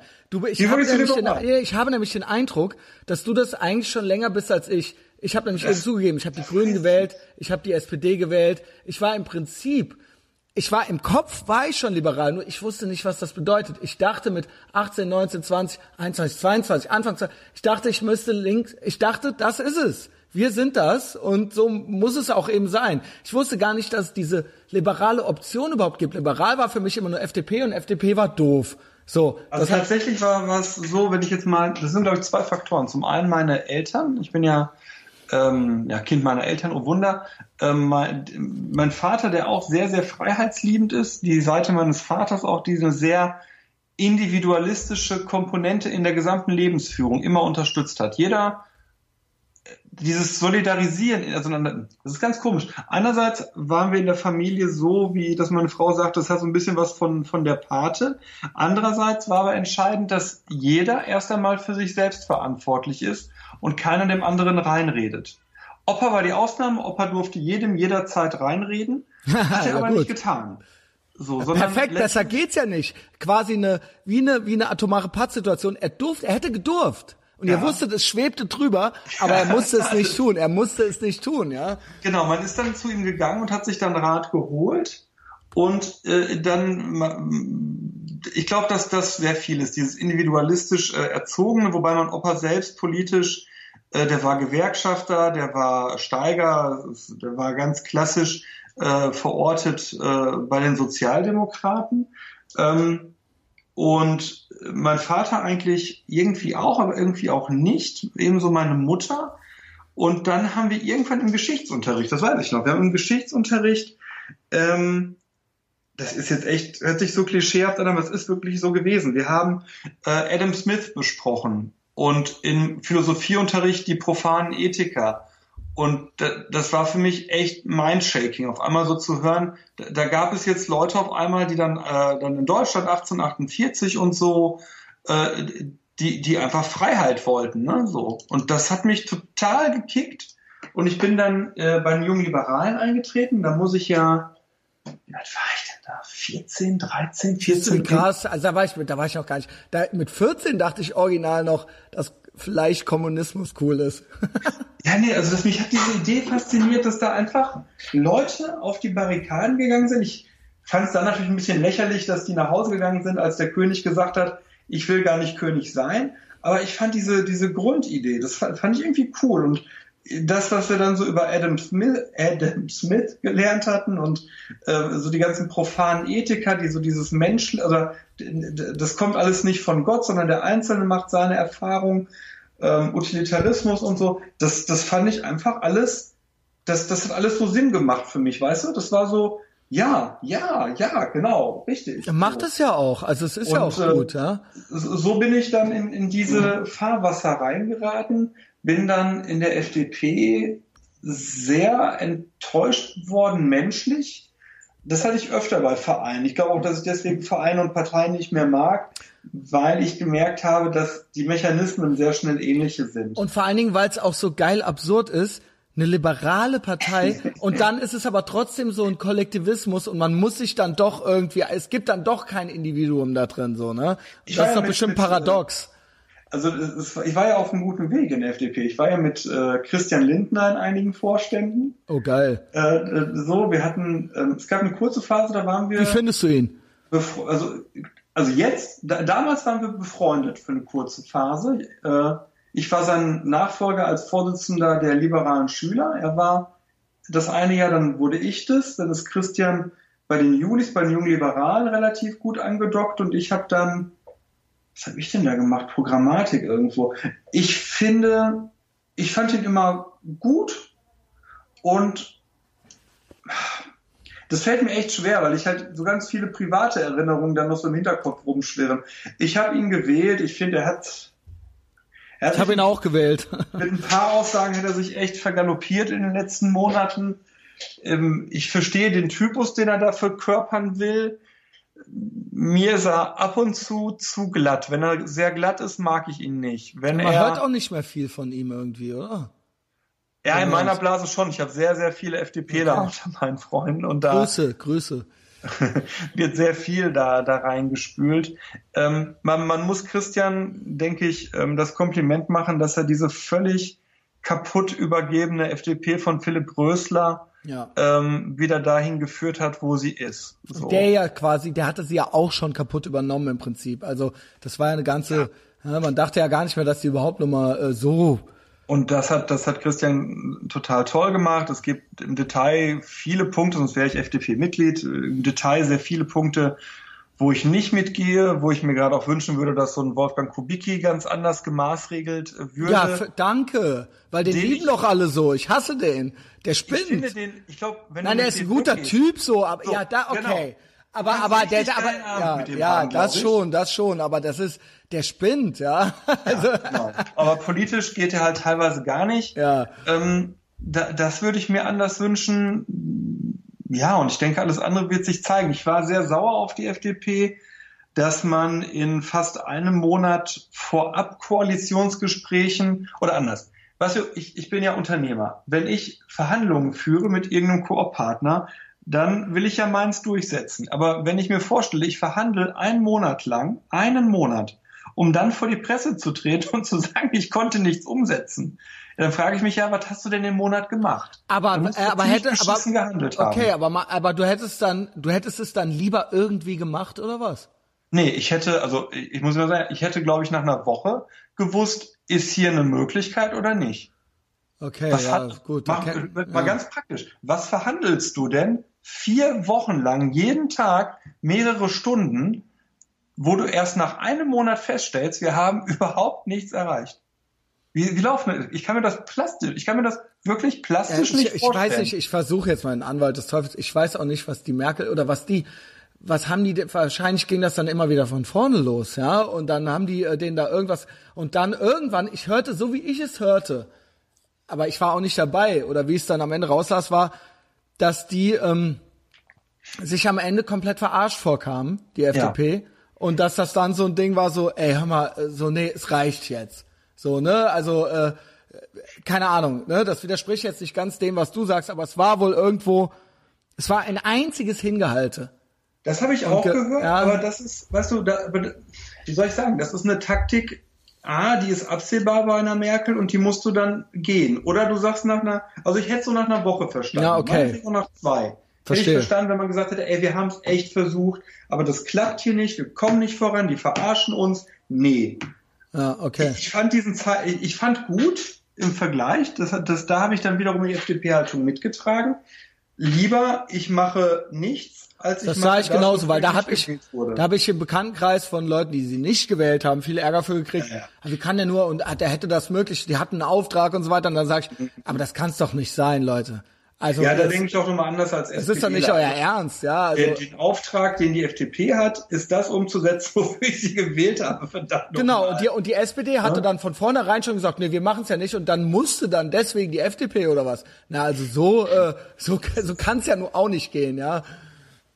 Genau. Ähm, ja, und das war, ach so, das war dann so dein, wie war das so, äh, wie warst du so, was hast du für Musik? Also ma- oftmals ist es ja dann auch schon, dass, die- naja, das jugendliche Umfeld, ich sag mal, wie gesagt, ich habe viel mit Punkbands und so weiter. ich auch. Genau. Also ich komme ja aus dem, aus dem Melodycore-Bereich, ne? Genau. so angefangen mit Millencolin, äh, No Fun at All, äh, dann in die Hardcore-Schiene. Ich habe ja auch ähm, lange Zeit Hardcore-Konzerte veranstaltet. Ähm, Bolo und das ist ja Hardcore. auch, sage ich mal, politisch eher, immer auch eher links gewesen, ja. Einerseits ja, aber was mich tatsächlich da immer gereizt hat, ist dieses äh, Do-it-yourself-Ding. Ne? Genau. Ähm, das habe hab ich auch mir bis heute erhalten. Also ich kann es nicht haben, wenn irgendwie Leute sich darüber auskotzen, was man irgendwie anders machen könnte. Wo ich dann sage, dann mach, dann mach einfach. Das ist ja, was ich hier mache. So, ne? Ist im Prinzip, was früher haben wir einen Artikel für ein Fernsehen geschrieben und im Endeffekt ist Genau. das, der Podcast, das Piratenschiff, ist im Prinzip mein Fernsehen jetzt so. Und ich rede mit dem Sebastian Bartoschek. So, ja. vielen Dank, vielen Dank. Ja, na, Nein, wir müssen ja, so- früher musste man es ja drucken und verschicken Ja. und jetzt können wir es ja einfach hochladen, ja, aber im Endeffekt und- ist es ja nichts find- anderes. Ich finde, dieser Punk- und Hardcore-Bereich ist letztlich auch sehr, also es gibt diese linke Schiene natürlich da drin, klar, die fand ich damals auch cool, aber es hat auch ganz viel Individualistisches, ne, so. Mhm. Und ich habe, ich war dann auf Straight Edge eine Zeit lang, was ja auch nochmal eine ganz klare Sache war für ich mache das so und so und ich mache es so und so für mich. Auch da bin ich mit der, mit der Szene, in Anführungsstrichen, aneinander geraten. Das hat mich letztlich dazu gebracht, das Ganze äh, hinzuschmeißen, diese Straight Edge Sache. Aber ich habe schon für mich aus dem das so der, dieser kollektivistische Gedanke so und hier gibt's Regeln und du musst, Genau, äh, genau okay. Ja. Szenepolizei. Ne? Was Genau. trägst du denn da? Äh, Genau. Warum hörst du denn die und die Band? Die haben doch in dem und dem Interview das und das gesagt. Genau. Und Ja. Und dann gesagt hast, was was, weil ich die Musik einfach geil finde. Genau. Und weil es mir scheißegal ist, was der in dem Interview gesagt hat. So, und das habe ich dann irgendwann über. Aber genau, dieses Individualistische hat mir da äh, auch immer gefallen. Also ich glaube, dass ähm, mehr als dass ich mich als Liberalen verortet habe, ich mich immer so als individualistisch verortet habe. Und das zog sich dann durch alle. Ich glaube, das ist aber das, das passt, durch. das ist doch, das ist doch die Konsequenz daraus. Das sage ich doch auch immer. Es genau. gilt doch äh, äh, ne, eine Freiheit. Liberal ist ja frei ist doch nur im Individualismus möglich und nicht im Kollektivismus. Ein Kollektivismus, der mag unter Umständen aus irgendwelchen Gründen gerechter sein. Nur es ist dann auch gerechter, wenn es uns allen gleich schlecht geht, dann ist es also, auch gerecht. Genau, Nur das ist gerecht. dann nicht, das ist dann nicht gut, ja. Ähm. Das ist ja für mich die Scheißdebatte auch im Fußball, ne? Mit dem Videobeweis. Man will Fußball gerecht machen. Das ist der falsche Ansatz. Darum geht es nicht. Mhm. So, man guckt Fußball gerade auch wegen der Ungerechtigkeiten. Aber ich glaube, was bei mir noch sehr prägend war, wenn ich drüber nachdenke, ist, meine gesamte Familie war eigentlich sehr antikommunistisch.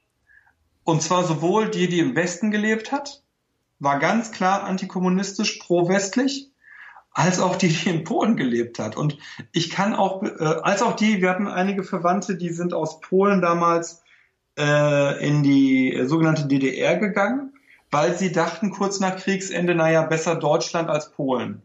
Die haben sich dann leider sehr schnell umgeschaut und saßen dann da auf einmal mitten in der DDR fest. Aber auch da habe ich ja Besuch gemacht und tatsächlich, und das ist eine Erfahrung, die mich als Kind verstört und als Jugendlicher geprägt hat, der Unterschied der Systeme. Also wenn du in Polen zu Weihnachten bist und es gibt halt nichts zu futtern, weil Onkel die Bezugsmarken verloren hat, und du musst den örtlichen Parteibonzen bestechen, damit du halt äh, ein Stück Fleisch auf den Teller kriegst oder du gehst in irgendwelche Läden und da gibt es schlicht nichts. Nichts so. Äh, oder man, man packt sich das Auto bis oben. Ja, aber Sebastian, Sebastian, Essen, ne? das ist aber nicht der richtige Kommunismus. Ja, ja, genau. genau. Aber da, das und dann, dann merkst du sehr schnell, welches System gut ist und, und welches nicht. Das ist eine ganz banale äh, Erfahrung. Ähm, und dasselbe ja mit der DDR, ne? Wenn, wenn, als es dann als Kind auf einmal, da war ich, da war ich klein, da war ich fünf, sechs, als wir in der DDR waren. Und da weiß ich nämlich noch, dass meine Mama mir, ich weiß gar nicht was, aber irgendwas sollte ich nicht sagen. Und wenn der, wenn, wenn irgendwie so ein Typ da war, ich vermute, das war irgendwie so ein, so ein Stasi-Funktionär oder so, dann dürfte ich das und das und das auf gar keinen Fall sagen. Ja, ja, klar, klingt Und das danach. hat äh, dann dazu geführt, dass ich gar nichts gesagt habe, ne? Und im Gegenzug. Und das ist, das ist ja eine, das ist ja im Prinzip, so ist es dann ja bei der Linken. So ist es, ne, Stasi. Es ist, im Endeffekt, es soll ja dazu führen, dass sich keiner mehr was traut zu sagen. Ja, und im Gegenzug dazu ist mir schon auch aufgefallen, meiner Oma war das sehr unangenehm, als ich in Deutschland, also bei uns in Deutschland, äh, im Bus irgendwann mal angefangen habe, die polnische Hymne zu singen. Aber ich habe auch da als Kind schon verstanden, das ist zwar der Oma unangenehm, aber uns wird hier nichts passieren. Okay dieselbe Nummer in, in Polen, ich weiß nicht, was bei, also weißt du, was ich meine? So, mhm, ich habe als Kind für mich verstanden, das ist nicht gut hier. Ich hatte keine Ahnung von, von marxistisch-leninistischer Theorie. Ja, aber das spürt man ja. Wir ja. haben hier was zu essen und wir haben Süßigkeiten und mein Cousin in Polen hat das nicht. Und er wartet darauf und freut sich einen Keks in den Hintern, wenn wir rüberkommen und den Wagen voll mit Essen haben. Und wir müssen die Zöllner bestechen, warum auch immer. So, und weißt du, das ist so, das macht dann immer mehr und mehr Klick und deswegen kann ich auch, da werde ich auch bis heute fruchtig, diese beschissene Romantisierung, äh, sowohl Ostalgie, Ostalgie, angeht, ja, Ostalgie nennt sich Ja, das. genau. Ich kann das nicht haben. ich finde das, das auch, ja.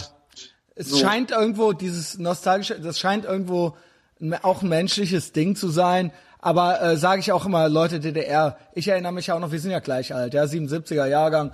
Ähm, ich bin 79 bis, bis 9, Okay, oh scheiße.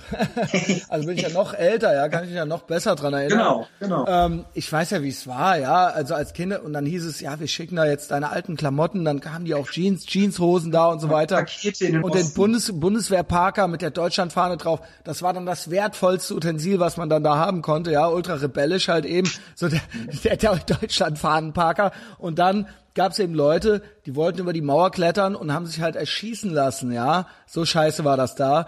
Äh, das war nicht schön, sonst hätte niemand, sonst wäre man nicht erschossen worden, wenn man hätte gehen wollen. Und sonst hätten es nicht auch Leute in Kauf genommen, erschossen zu werden. Immer und immer wieder, bis zum Ende hin, ja. Was mich ja sehr geprägt hat, waren auch, das ist so eine Sache, die ich bis heute auch nicht rauskriege, wenn, wenn ich an irgendeinem Flughafen bei der, beim Zoll bin, ne, werde ich nervös. Ich weiß, wie wir an der deutsch-deutschen, an der DDR-polnischen Grenze gestanden haben. Teilweise haben wir da mal, wir haben mal zwei Tage da gestanden. Warum? Weil die DDR-Zöllner einfach keinen Bock hatten, aufzumachen. Na gut, das ist das Gute am Kommunismus, ja, dass sie alle keinen Bock haben. ja, aber, aber weißt du, das war so, ähm, das, und wie viel Angst meine Eltern hatten. Und wie, wie völlig willkürlich du dem Ganzen Ja, ja, total. Hast. Also es ist äh, absolut sagenhaft, ja. Und ähm, bis heute gibt's ja Regime, die so äh, strukturiert und organisiert sind. Und äh, ja, also es gibt kein aktuelles und auch kein Beispiel in der Vergangenheit, dass das irgendwie mal eine gute Idee war, auch nur annähernd, ja. Und ähm, ja, also in Venezuela ist das Wetter vielleicht ein bisschen besser, aber ansonsten ja auch eher traurig, würde ich sagen. Ja, ne? auch da muss ich dir mal reinziehen. Das ist, das sind Länder, die richtig reich waren. Ja, der äh, Venezuela hat ja Öl ohne Ende. Ja, ja, eben. Die waren, das sind richtig ja, reiche Erdöl ohne Ende. Ey, wie kann das sein? Das gibt's ja alles gar nicht, ja. Ich habe vorher die Leute verhungern, die Leute verhungern da auf der Straße. Also ja, irgendwer, irgendein Staat hat den jetzt, ähm, ähm, sag mal hier, ähm, na, Schweinshaxen geschickt. Mhm. Also nicht Schweinshaxen, sondern wie heißt das denn? Heißt das Keule beim Schwein? Auf jeden Fall Schweinefleisch geschickt. Ja. Damit die was zu futtern haben. Denkst dir, wie unwürdig ist das, weißt du? Und dann äh, all diese Leute, die, die gejubelt haben vor Jahren, äh, über äh, dieses sozialistische Paradies am Arsch. So, Sozialismus führt gelebt immer nur zu ich Elend. Ja, ich habe immer. ein Bild gesehen, Bild gesehen, wo so ein Typ mit so Päckchen um Bauch gebunden, also so, so Päckchen weißes Pulver, so um Bauch drum gebunden, äh, nach Venezuela rein wollte und dann so, ey Leute, ne, und dann wurde halt, war halt so eine Headline, äh, das ist kein Koks, das ist halt Milchpulver. Und die haben den halt hops genommen. Also er hat halt, ne? Also er hat das halt ähnlich versucht, da reinzuschmuggeln wie andere weiße Pulver. Nur ähm, äh, das interessiert die halt leider gar nicht. Die brauchten halt, die brauchen halt Milchpulver da und so weiter, weil da halt sonst die Kids oder die Babys irgendwie verhungern. Ja, und da finde ich, da spätestens, wenn du das Leid siehst, ne, ich weiß gar nicht, gebe mich auch nichts an, ob du Vater bist. Aber wenn ich mir vorstelle, ich bin mit meinen beiden Jungs in so einem System und meine Jungs sind kurz vorm Verhungern und ich kriege mit, wie irgendwelche durchgeknallten, wohlgenährten Akademiker-Linken im Ausland sagen, ja, aber die haben Sozialismus, ist doch toll. Genau, das wollen wir auch, ja. Das ist Gerechtigkeit, ja, mehr soziale Gerechtigkeit halt eben und ähm, ja, alle allen geht's gleich schlecht, das ist doch schön.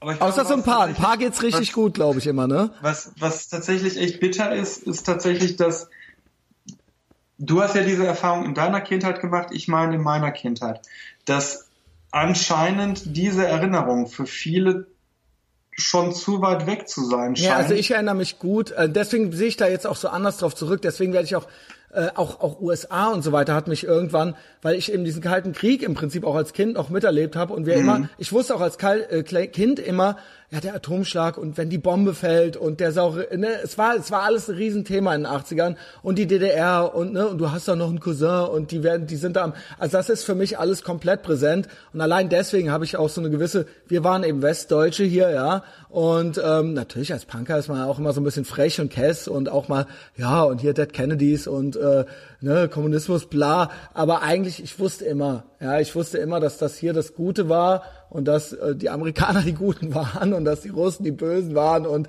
ne, das ist äh, das ist in mir komplett so voll drin und das Kommunismus, dass da nie was Gutes bei rausgekommen ist, das habe ich alles, auch wenn es da mal so eine trotzige Phase gab, aber das war eine mhm. reine, mhm. das war eine pubertäre Geschichte.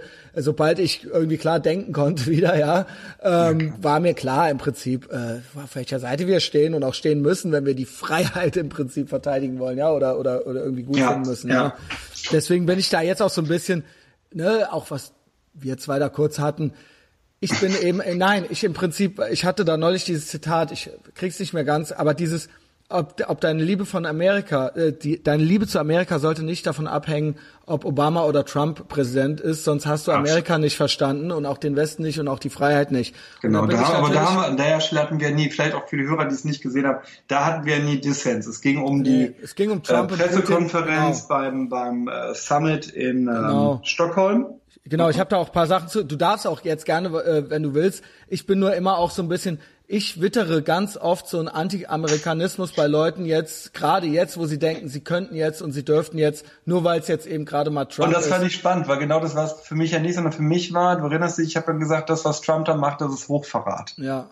So, dass, dass wenn das Ronald Reagan erlebt hätte oder all die Leute, die Mhm. im Kampf gegen Russland und gegen das russische Regime in den letzten Jahren äh, gelitten haben, das ist ein Schlag in die Fresse. Und da habe ich, ich habe mich wie viele eher nicht Linke über Trump da in einem besonderen Ausmaß aufgeregt, weil das wirklich für mich an Hochverrat grenzte.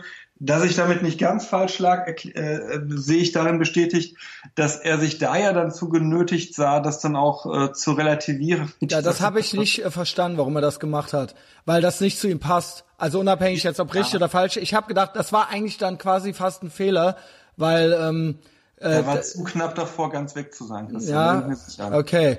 Das weil, war, es war am Rande und es ist auch aus der Republikanischen Partei kam ja. ja, das weiß ich. Nee, das weiß ich. Die, die, aber die Leute, die gab's ja vorher schon, ja. Er hat ja Gegner Aber überall. Verrat hat ihm davor keiner vorgeworfen. Das Treason, ist nochmal eine ganz ja. Mhm. andere Nummer. Treason. Je- Jedenfalls ganz generell gefasst. Ja, genau, da hatten wir einen kurz äh, unseren auch darum ging's ja, das haben wir ja schon dreimal angedeutet. Nur dieses ich ich werde immer äh, hellhörig, wenn Leute so endlich jetzt genau das ist dasselbe wie wenn ah, wir kritisieren ja, wir haben ja nichts gegen Juden, wir wollen ja nur gegen Israel mal was sagen so, ne? Siedlungspolitik. Genau, Wenn die nicht genau, wäre. das, genau, ne, und das ist, das hat nichts mit den USA. Wir lieben ja die USA und so weiter, aber Trump halt jetzt. Und das ist für mich, für, ist das oft so ein Dog Whistling Ding, so ein, so ein, ja, ah, jetzt endlich haben wir die Mehrheitsmeinung auf unserer Seite und jetzt dürfen wir endlich da draufhauen, so, ja, und guck doch mal, wie dumm die da alle sind, wie konnten die nur und, ja, so sind sie halt und so, ne, das ist halt sowas, da werde ich immer so ein bisschen und dann spiele ich gerne den Anwalt des Teufels so ein bisschen, ja. Das weiß ich. Aber du, du musst ja trotzdem ja, also weiß ich, ist auch Und er hat auch viele geile Sachen gemacht, so, ne? Also das muss man schon auch sagen. Wie gesagt, Iran-Deal, ne, all diese äh, Jerusalem und so, das fand ich alles schon sehr gut, ne? Das muss man. Also er hat außenpolitisch, hat er Genau, ein paar ja. gute Sachen gemacht. Also ich da war ich- darin aber kein Muster. Ja, okay. Ich Also fand, ich ich, sehe, was er in Syrien gemacht hat, eine Zeit lang war gut. Jerusalem, das war eine richtig, richtig Mhm. Iran-Deal gute doch Nummer. auch, oder? Iran-Deal war eine gute Genau. Nummer, auf jeden Fall. Gut, du kannst es Auch, wenigstens die, sagen, Die, die du kannst es- von UN-Sachen Genau. äh, ich fand sogar hat. Korea jetzt eigentlich äh, gut, ja. Also, ja, ne. Ähm, ja. Auch wenn da kein Muster zu, Eine aber. Meinung zu, fällt mir auf. Diese Korea-Nummer ist, finde ich, ganz schräg gelaufen, weil er eigentlich, am Anfang fand ich ihn gut, dann nicht, und auf einmal hatten wir den Deal, und dann war doch auf einmal wieder, also das Gab, so, es gab definitiv seit 100 Tagen keinen Raketentest. Ist das, nicht? Ich weiß es nicht. Das ist doch eher gut, oder nicht? aber Ja, besser wäre, wenn Nordkorea wegradiert worden wäre als Regime. ja das schön. Äh, das schon, das schön, das schon. Ähm, ja, ne, wie gesagt, da bin ich auch mit dem Iran. Äh, da denke ich auch, da müsste mit dem Stahlbesen durchgefegt werden, weil das irgendwie sonst anders nicht geht. Aber ich muss sagen, im Außenpolitisch, Obama war für mich eine Riesenenttäuschung, ja. Ähm, und ähm, dementsprechend bin ich ja, du hast es ja jetzt wenigstens mal gesagt, stimmt, das erstens, zweitens, drittens, das kann man auch mal sagen, dass es gut ist. Und das vermisse ich bei vielen Leuten. Die können noch nicht mal sich das abbringen. Und dann ist es, dann kann ich mit denen auch kein normales Gespräch darüber haben. Weil das dann immer einfach, dann sehe ich, nee, du willst einfach nur, okay, egal was er macht, ja, weil dann ist es irgendwo, dann, dann ist das nicht glaubwürdig, ja, dann, dann Ja, aber was, was damit einhergeht, ist dann ganz schnell ein Relativismus dem gesamten politischen System über. Mhm. Das habe ich letztens gehabt, da habe ich irgendwas über Putin oder Russland und dann kam auf einmal, ja, aber Amerika unter Trump ist ja genauso. Ja, genau. Nee, ist es nicht. Nee, ist es ist nicht. einfach nicht. Aber auch Erdogan, Trump, Putin ist doch alles dasselbe. Dann habe ich auch gesagt, Leute, äh, du kannst in den USA South Park Folgen über Donald Trump machen. Du kannst in den USA mit dem Fuck Trump T-Shirt durch New York City rennen. Das ist alles kein Problem. Mach das mal mit dem Erdogan T-Shirt oder so. Mach das mal in der Türkei. Das geht einfach nicht. Also deswegen, das stimmt nicht. Es stimmt nicht. Die Genau. USA sind nicht genauso wie die Türkei. Ich weiß auch nicht, wo dieser Riesenwunsch, vielleicht ist es Anti-Amerikanismus, dieser Riesenwunsch nach Relativierung. Es ist Anti-Amerikanismus, eindeutig. Für mich ist es nichts anderes. Und warum? Weil man den Krieg verloren hat, immer noch? Die Deutschen, genau, die Deutschen und auch, und das sind sowohl die Rechten als auch die Linken, ähm, haben das nie verwunden. Wir Deutschen haben einen riesen Minderwertigkeitskomplex. Ja, also ähm, wir, wir, äh, wir, Aber du, das kann, ich- Gegenthese, und da müssen wir aber leider auch langsam zum Ende Okay, kommen. machen wir. Was mich aber überrascht, ist, dass die Generation meines Großvaters, also die, mein Großvater ist Jahrgang 33 und wurde so richtig erwachsen erst nach dem Zweiten Weltkrieg, ne? Die waren alle, oder die, die ich kenne, auch der Großvater meiner Frau, der leider mittlerweile auch verstorben ist, die waren alle pro-amerikanisch. Ah, da kannte ich aber auch ältere, ja. ältere Herren, wo es hieß, der Amerikaner oder der Russe. Also natürlich der, der, die Besatzer und so weiter. Das ist mir von alten, von, also als ich ein kleiner, kleiner Junge war und in der Eifel war bei meinen Großeltern, war das nicht alles so über Russen, die die Narrative kenne ich aus Amerikaner, der also aber über ich habe das nie vielleicht wirklich mein mein Filterlass. Ich habe nie von einem älteren Menschen gehört, der scheiß Ami der. Meine, die Generation meiner Eltern war äh, teilweise sehr, also meine Mutter war sehr pro-amerikanisch eingestellt, immer immer gewesen, aber ihr Elternhaus glaube ich nicht. Spannend. Also, ja, das, ist, das, ja, das ist jetzt anekdotische Evidenz, ne? Aber ja, ich habe ich habe es nämlich genau in der Generation unserer Eltern anders erlebt. Da habe ich viel mehr genau, so da diese. Da gab's ja die 68er, genau, Anti-Imps und so. Ja, da ging das genau. ja los. Genau. Aber, aber, die Generation meine, unserer Großeltern, da habe ich äh, nie Anti-Amerikanismus gehört. In Polen sowieso nicht. Ja, okay. Ja, ja klar. Für die waren die ja die Befreier natürlich. Ja, so. Ja, ja interessant. interessant. Vielleicht äh, interessant, wir das jetzt damit. Machen wir. Äh, ein, zwei ja. Sachen sage ich noch und dann äh, machen wir hier Schluss. Ich muss mal noch mich bei ein paar Leuten für Patreon bedanken. Ich bin ja absoluter Patreon-König. Ja, dieses gottverdammte Piratenschiff hat eine VIP-Lounge dort und ich bedanke mich bei ich weiß nicht, vielleicht sage ich auch ein paar Leute doppelt, aber ihr seid äh, die neuen geilsten Leute. Steve Somalia, Alex Riemer, Sebastian Stein, Daniel Müting, Fabian C., Frank Paul Hoffmann, Martin Sabbel, Markus Koller, Jasmin Klein, Tom Enders, Willi Witzig. Was ist das für ein Name, Junge? ähm, äh, zwei, drei Leute haben erhöht. Der Rest ist neu dabei. Ja, willkommen. Ich danke euch. I like you more than a friend. Und ähm, da gibt's immer geilen Content bei Patreon. Da wird's sehr intim. Da erfahrt ihr alles über mich. Äh, ansonsten, Sebastian und ich, also Sebastian natürlich auch eh, Ruhrbarone, ansonsten auch Facebook, ja, iTunes, er macht selber auch Podcasts, diverse, ihr findet das alles raus. Äh, immer Facebook, iTunes, ansonsten, wenn ihr wollt, Twitter, Instagram, äh, ist alles sehr wichtig. Bei mir ist Patreon auch gerne akzeptiert. Okay, gut, gut, gut, gut. Ja, Patreon auch für Sebastian, Sebastian Bartoschek.